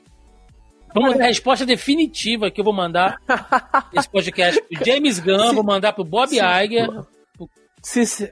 Vai, vai lá pro Joaquim querer mandar Hollywood. Kevin, lá, pro, vou mandar pro Kevin Feige. Mandar pra todo mundo, fala aí. Cara, eu acho assim que os filmes eles precisam de uma de um tempo maior entre um e outro. Justamente um tempo maior de produção, de preparação, de roteiro, de, de pós-produção. Só que isso também isso envolve mais custo, vai diminuir o lucro dos acionistas, etc, etc. Então assim, sinceramente, ele esbarra num problema maior, que é a despeito, é, por mais que a gente defenda tudo, filme, os filmes são feitos para dar lucro, e fazer eles melhorarem vai reduzir o lucro que eles geram. Então, assim. Sim. É... E você, Denis, como é que a gente vai salvar a indústria? É na sua Cara, mão. É... Eu sigo muito também na linha que o Joaquim falou, tá ligado? Pra salvar, você tem que reduzir. Porque para produzir no número de coisas que está produzindo, no volume que está produzindo, não vai sair coisa legal. Você vai estafar todas as camadas da produção, desde o diretor, do roteirista, do ator que está gravando, até o cara do CGI que faz lá três semanas lá uma cena que é cortada no parte final porque não apareceu o Mephisto. E aí tem que aparecer o Mephisto, tá ligado? E aí você tem que cortar a cena do cara para colocar um quadro lá com o Mephisto desenhado com um giceiro, tá ligado? Então, assim, foca nas histórias principais pra você contar a história que você quer contar, mas que faça algum sentido Sim. pro rolê acontecer. Não coloca 600. Pô, igual a gente falou no rolê do, do da Echo. Pra que uma série da Echo, tá ligado? Você pode contar um background inteiro da Echo com uma temporada do Demolidor, tá ligado? Você traz um Rei do Crime de novo, assim, uma participação de Justiceiro. Pra que fazer uma série pra cá, tá ligado? Daqui a pouco vai ter série da Vanessa, tá ligado? Pra contar como é que ela roubava a arte, sei lá e tal. Então, tipo, velho, otimiza o rolê e, faz dar, mais e vamos dar liberdade, tá, né? A galera... mais gente autoral trabalhar. É, a galera é, a galera não tá gostando do que tá sendo feito, tá ligado? Todo mundo reclama. Ah, mas esse CGI esquisito, aquela cena inicial do, do Cavaleiro da Lua descendo Nossa. aquela serra lá, tá ligado? O que que é aquilo? E aí, tipo assim, você lembra que lá atrás, antes de anunciar a primeira série da Marvel, ficava falando assim, não, as séries terão produção igual aos filmes do cinema, aí, né? E aí, tipo, aí, você pega chega no cinema, todo doutor estranho com aquele olho na testa, né? É. Pô, eu não achei que. Eu não achei. Eu não, não era nessa direção que eu achava, né? ah, vocês vão aumentar então a qualidade das séries? Não, não a gente vai equivaler, né? Vou botar aquele moleque com aquela cabeça flutuante no, no, no filme do Thor. Né? Aquilo ali é uma máscara que eu uso aqui no Vegas, se eu quiser, cara. Eu faço com um centavo Mas, cara, é, é, isso é uma doideira. Você lembra do, do WandaVision, que o final do WandaVision eles trocaram cinco vezes depois que o final acabou? Aquela cena lá da, da panorâmica na, na, nas árvores com a neve e tudo mais e tal assim. Por quê? Porque, na verdade, a primeira vez que passou, o negócio tava mal acabado, o, o CG da cena. E a galera construiu teoria. Ah, não, mas tem uma mancha ali descendo, é o Doutor não, Estranho descendo. Lembro, é Você lembra essa parada? É só uma mancha de CG mal feita. Tem 300 vídeos por mês dessa porra. Não, o Doutor Estranho chegou na Wanda. Vão comer o cu do Mephisto? É isso, é isso. E aí o cara produz 10 vídeos em cima disso. É, é, é foda. É isso, gente. Vamos lá, vamos pro encerramento. Vambora.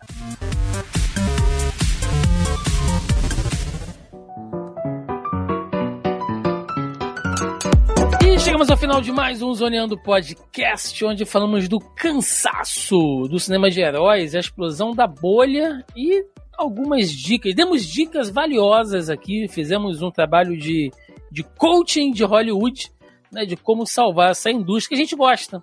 Né? Se a gente não gostasse dessa merda, a gente não tinha ficado aqui duas horas falando, com a chamada caindo 300 vezes todo mundo com fome, cansaço, mas a gente tá aqui, ó, toda semana falando disso com vocês, que a gente gosta, né? E só quem ama reclama. Quem ama cuida. Quem ama Ou cuida. manda merda também quando é necessário. Aquele momento para recadinhos, jabás aí que vocês tiverem, senhor Joaquim Ramos. Cara, é, é, aquele processo. Toda semana é, eu ainda tô ajustando meus horários e tal, antes de voltar, poder voltar com os outros projetos, assim. E, e sinceramente, eu acabo que eu tô focando um pouco mais na minha carreira principal, né? Na, na minha, na Chamada minha área. trabalho? Chama trabalho, né? E aí sobra pouco tempo para projeto paralelo. Mas assim, organizando um pouco melhor a vida, eu pretendo voltar com algumas coisas pretendo reestruturar alguma coisa, voltar com o backlog, entendeu? Joaquim está dando consulta pelo Twitter agora também. Perguntem lá que ele, ele prescreve medicação. Ó, oh, aquela dica que você me deu aqui de postura melhorou, cara. Aquela minha dor no cox aqui. Ah, não, sim.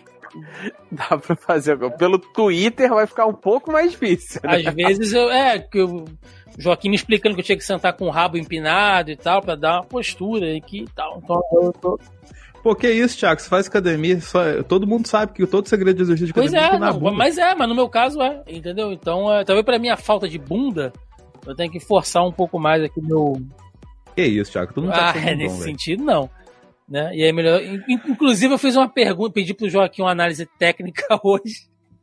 Da sua Não, bunda? louco? porra, de um, de um vídeo lá no Twitter da mulher carregando uma, duas histórias de árvore, Levando duas madeiras nas costas. é, dois pau nas costas. O Joaquim não, se ela aguenta, então é possível. Então é isso aí.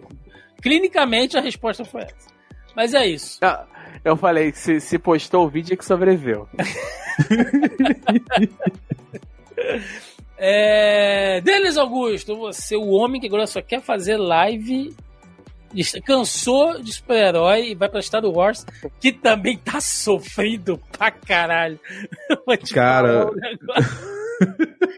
você não quer fazer vídeo de outra coisa, não, Denis? Vamos fazer aí de, de, de gatinho. Mano, eu te contar que fofoca. lá no arroba analisador ao vivo, youtube.com.br analisador ao vivo, a gente tá fazendo lives de açúcar e açúcar está muito legal. É, pelo menos os dois primeiros episódios foram bem divertidos, bem bacanas, tá ligado? A gente espera que os outros seis sejam assim também, tá ligado?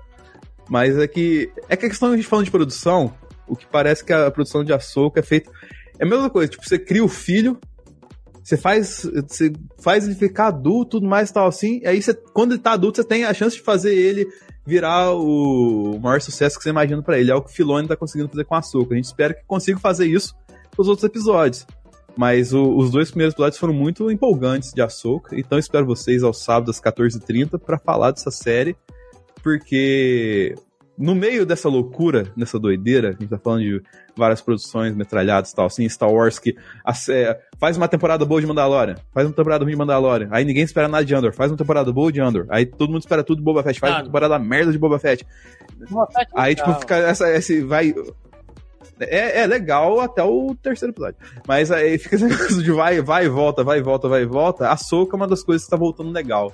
Então acho que, por enquanto, dá, é, na semana 2 ainda dá, dá pra dar uma chance pra Soca. E os episódios estão sendo de, ta- de noite no- na terça-feira. É 10 horas da noite na terça-feira. É um horário humano, você não precisa ficar acordando de madrugada pra assistir episódio mais, tá ligado?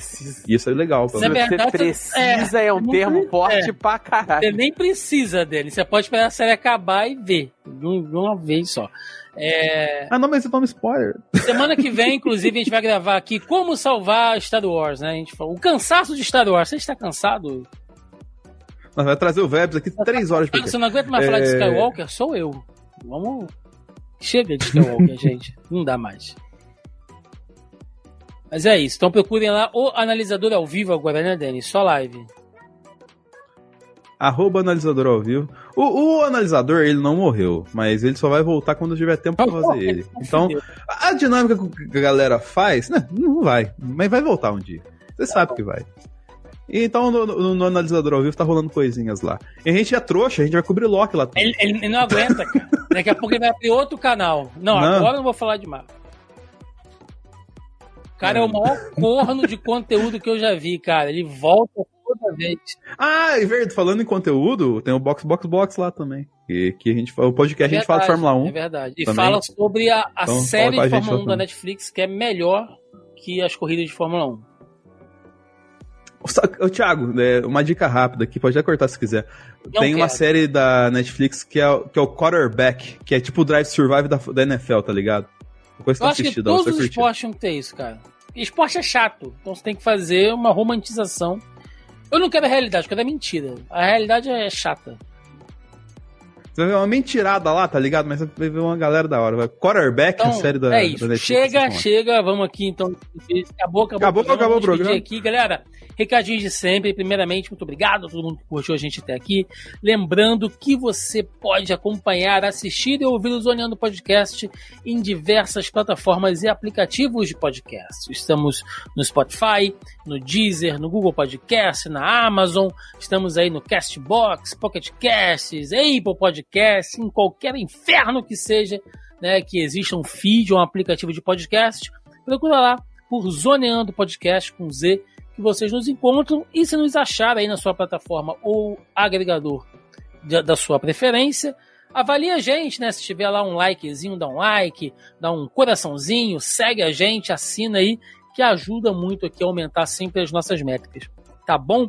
Além disso, estamos também na versão em vídeo do podcast no nosso canal do YouTube, youtube.com/barra Zona E. Você vê aqui as nossas caras, as nossas expressões, as nossas feições de dor e sofrimento, falando de muitas coisas aqui, e alguma pouca alegria que nos resta. em algum momento. Então, procura lá, tem a nossa playlist, né? Além de outros vídeos, lives, cortes que a gente faz. Né? Toda semana a gente está por aí. Estamos nas demais redes sociais, Facebook, com o nosso grupo do Zoneando Podcast também. Procura a gente lá, Zoneando Podcast, na barra de busca do Facebook. Acha o nosso grupo, entra lá, vamos debater, vamos trocar ideia. Tá? É sempre muito legal. Estamos no Twitter, no Instagram e no TikTok. É isso. Agora eu quero saber a sua opinião. Me fala aí, cara, como salvar? Como salvar a indústria cinematográfica de super-herói? Ou será que não não devemos salvar? Devemos largar a mão, deixar ir, né? deixar pular do penhasco, deixar se embrenhar? É a nova franquia agora, Thiago. É as franquias é, de brinquedo. É, você cancela tudo, agora vamos fazer só He-Man, Barbie. A Mattel quer fazer um filme do Uno. Quem é que faz um filme de Uno, cara? Isso. Deve ser um. Coloca uma escada Deve em ser um cima filme familiar, né? Porque aquela carta mais quatro do Uno destrói qualquer laço afetivo que você tem com a pessoa. E aí você tem um drama familiar ali, só pode. Mas é isso, gente. Me fala aí, me fala a opinião de vocês. Ficamos por aqui e até semana que vem. Um abraço, até mais. Valeu!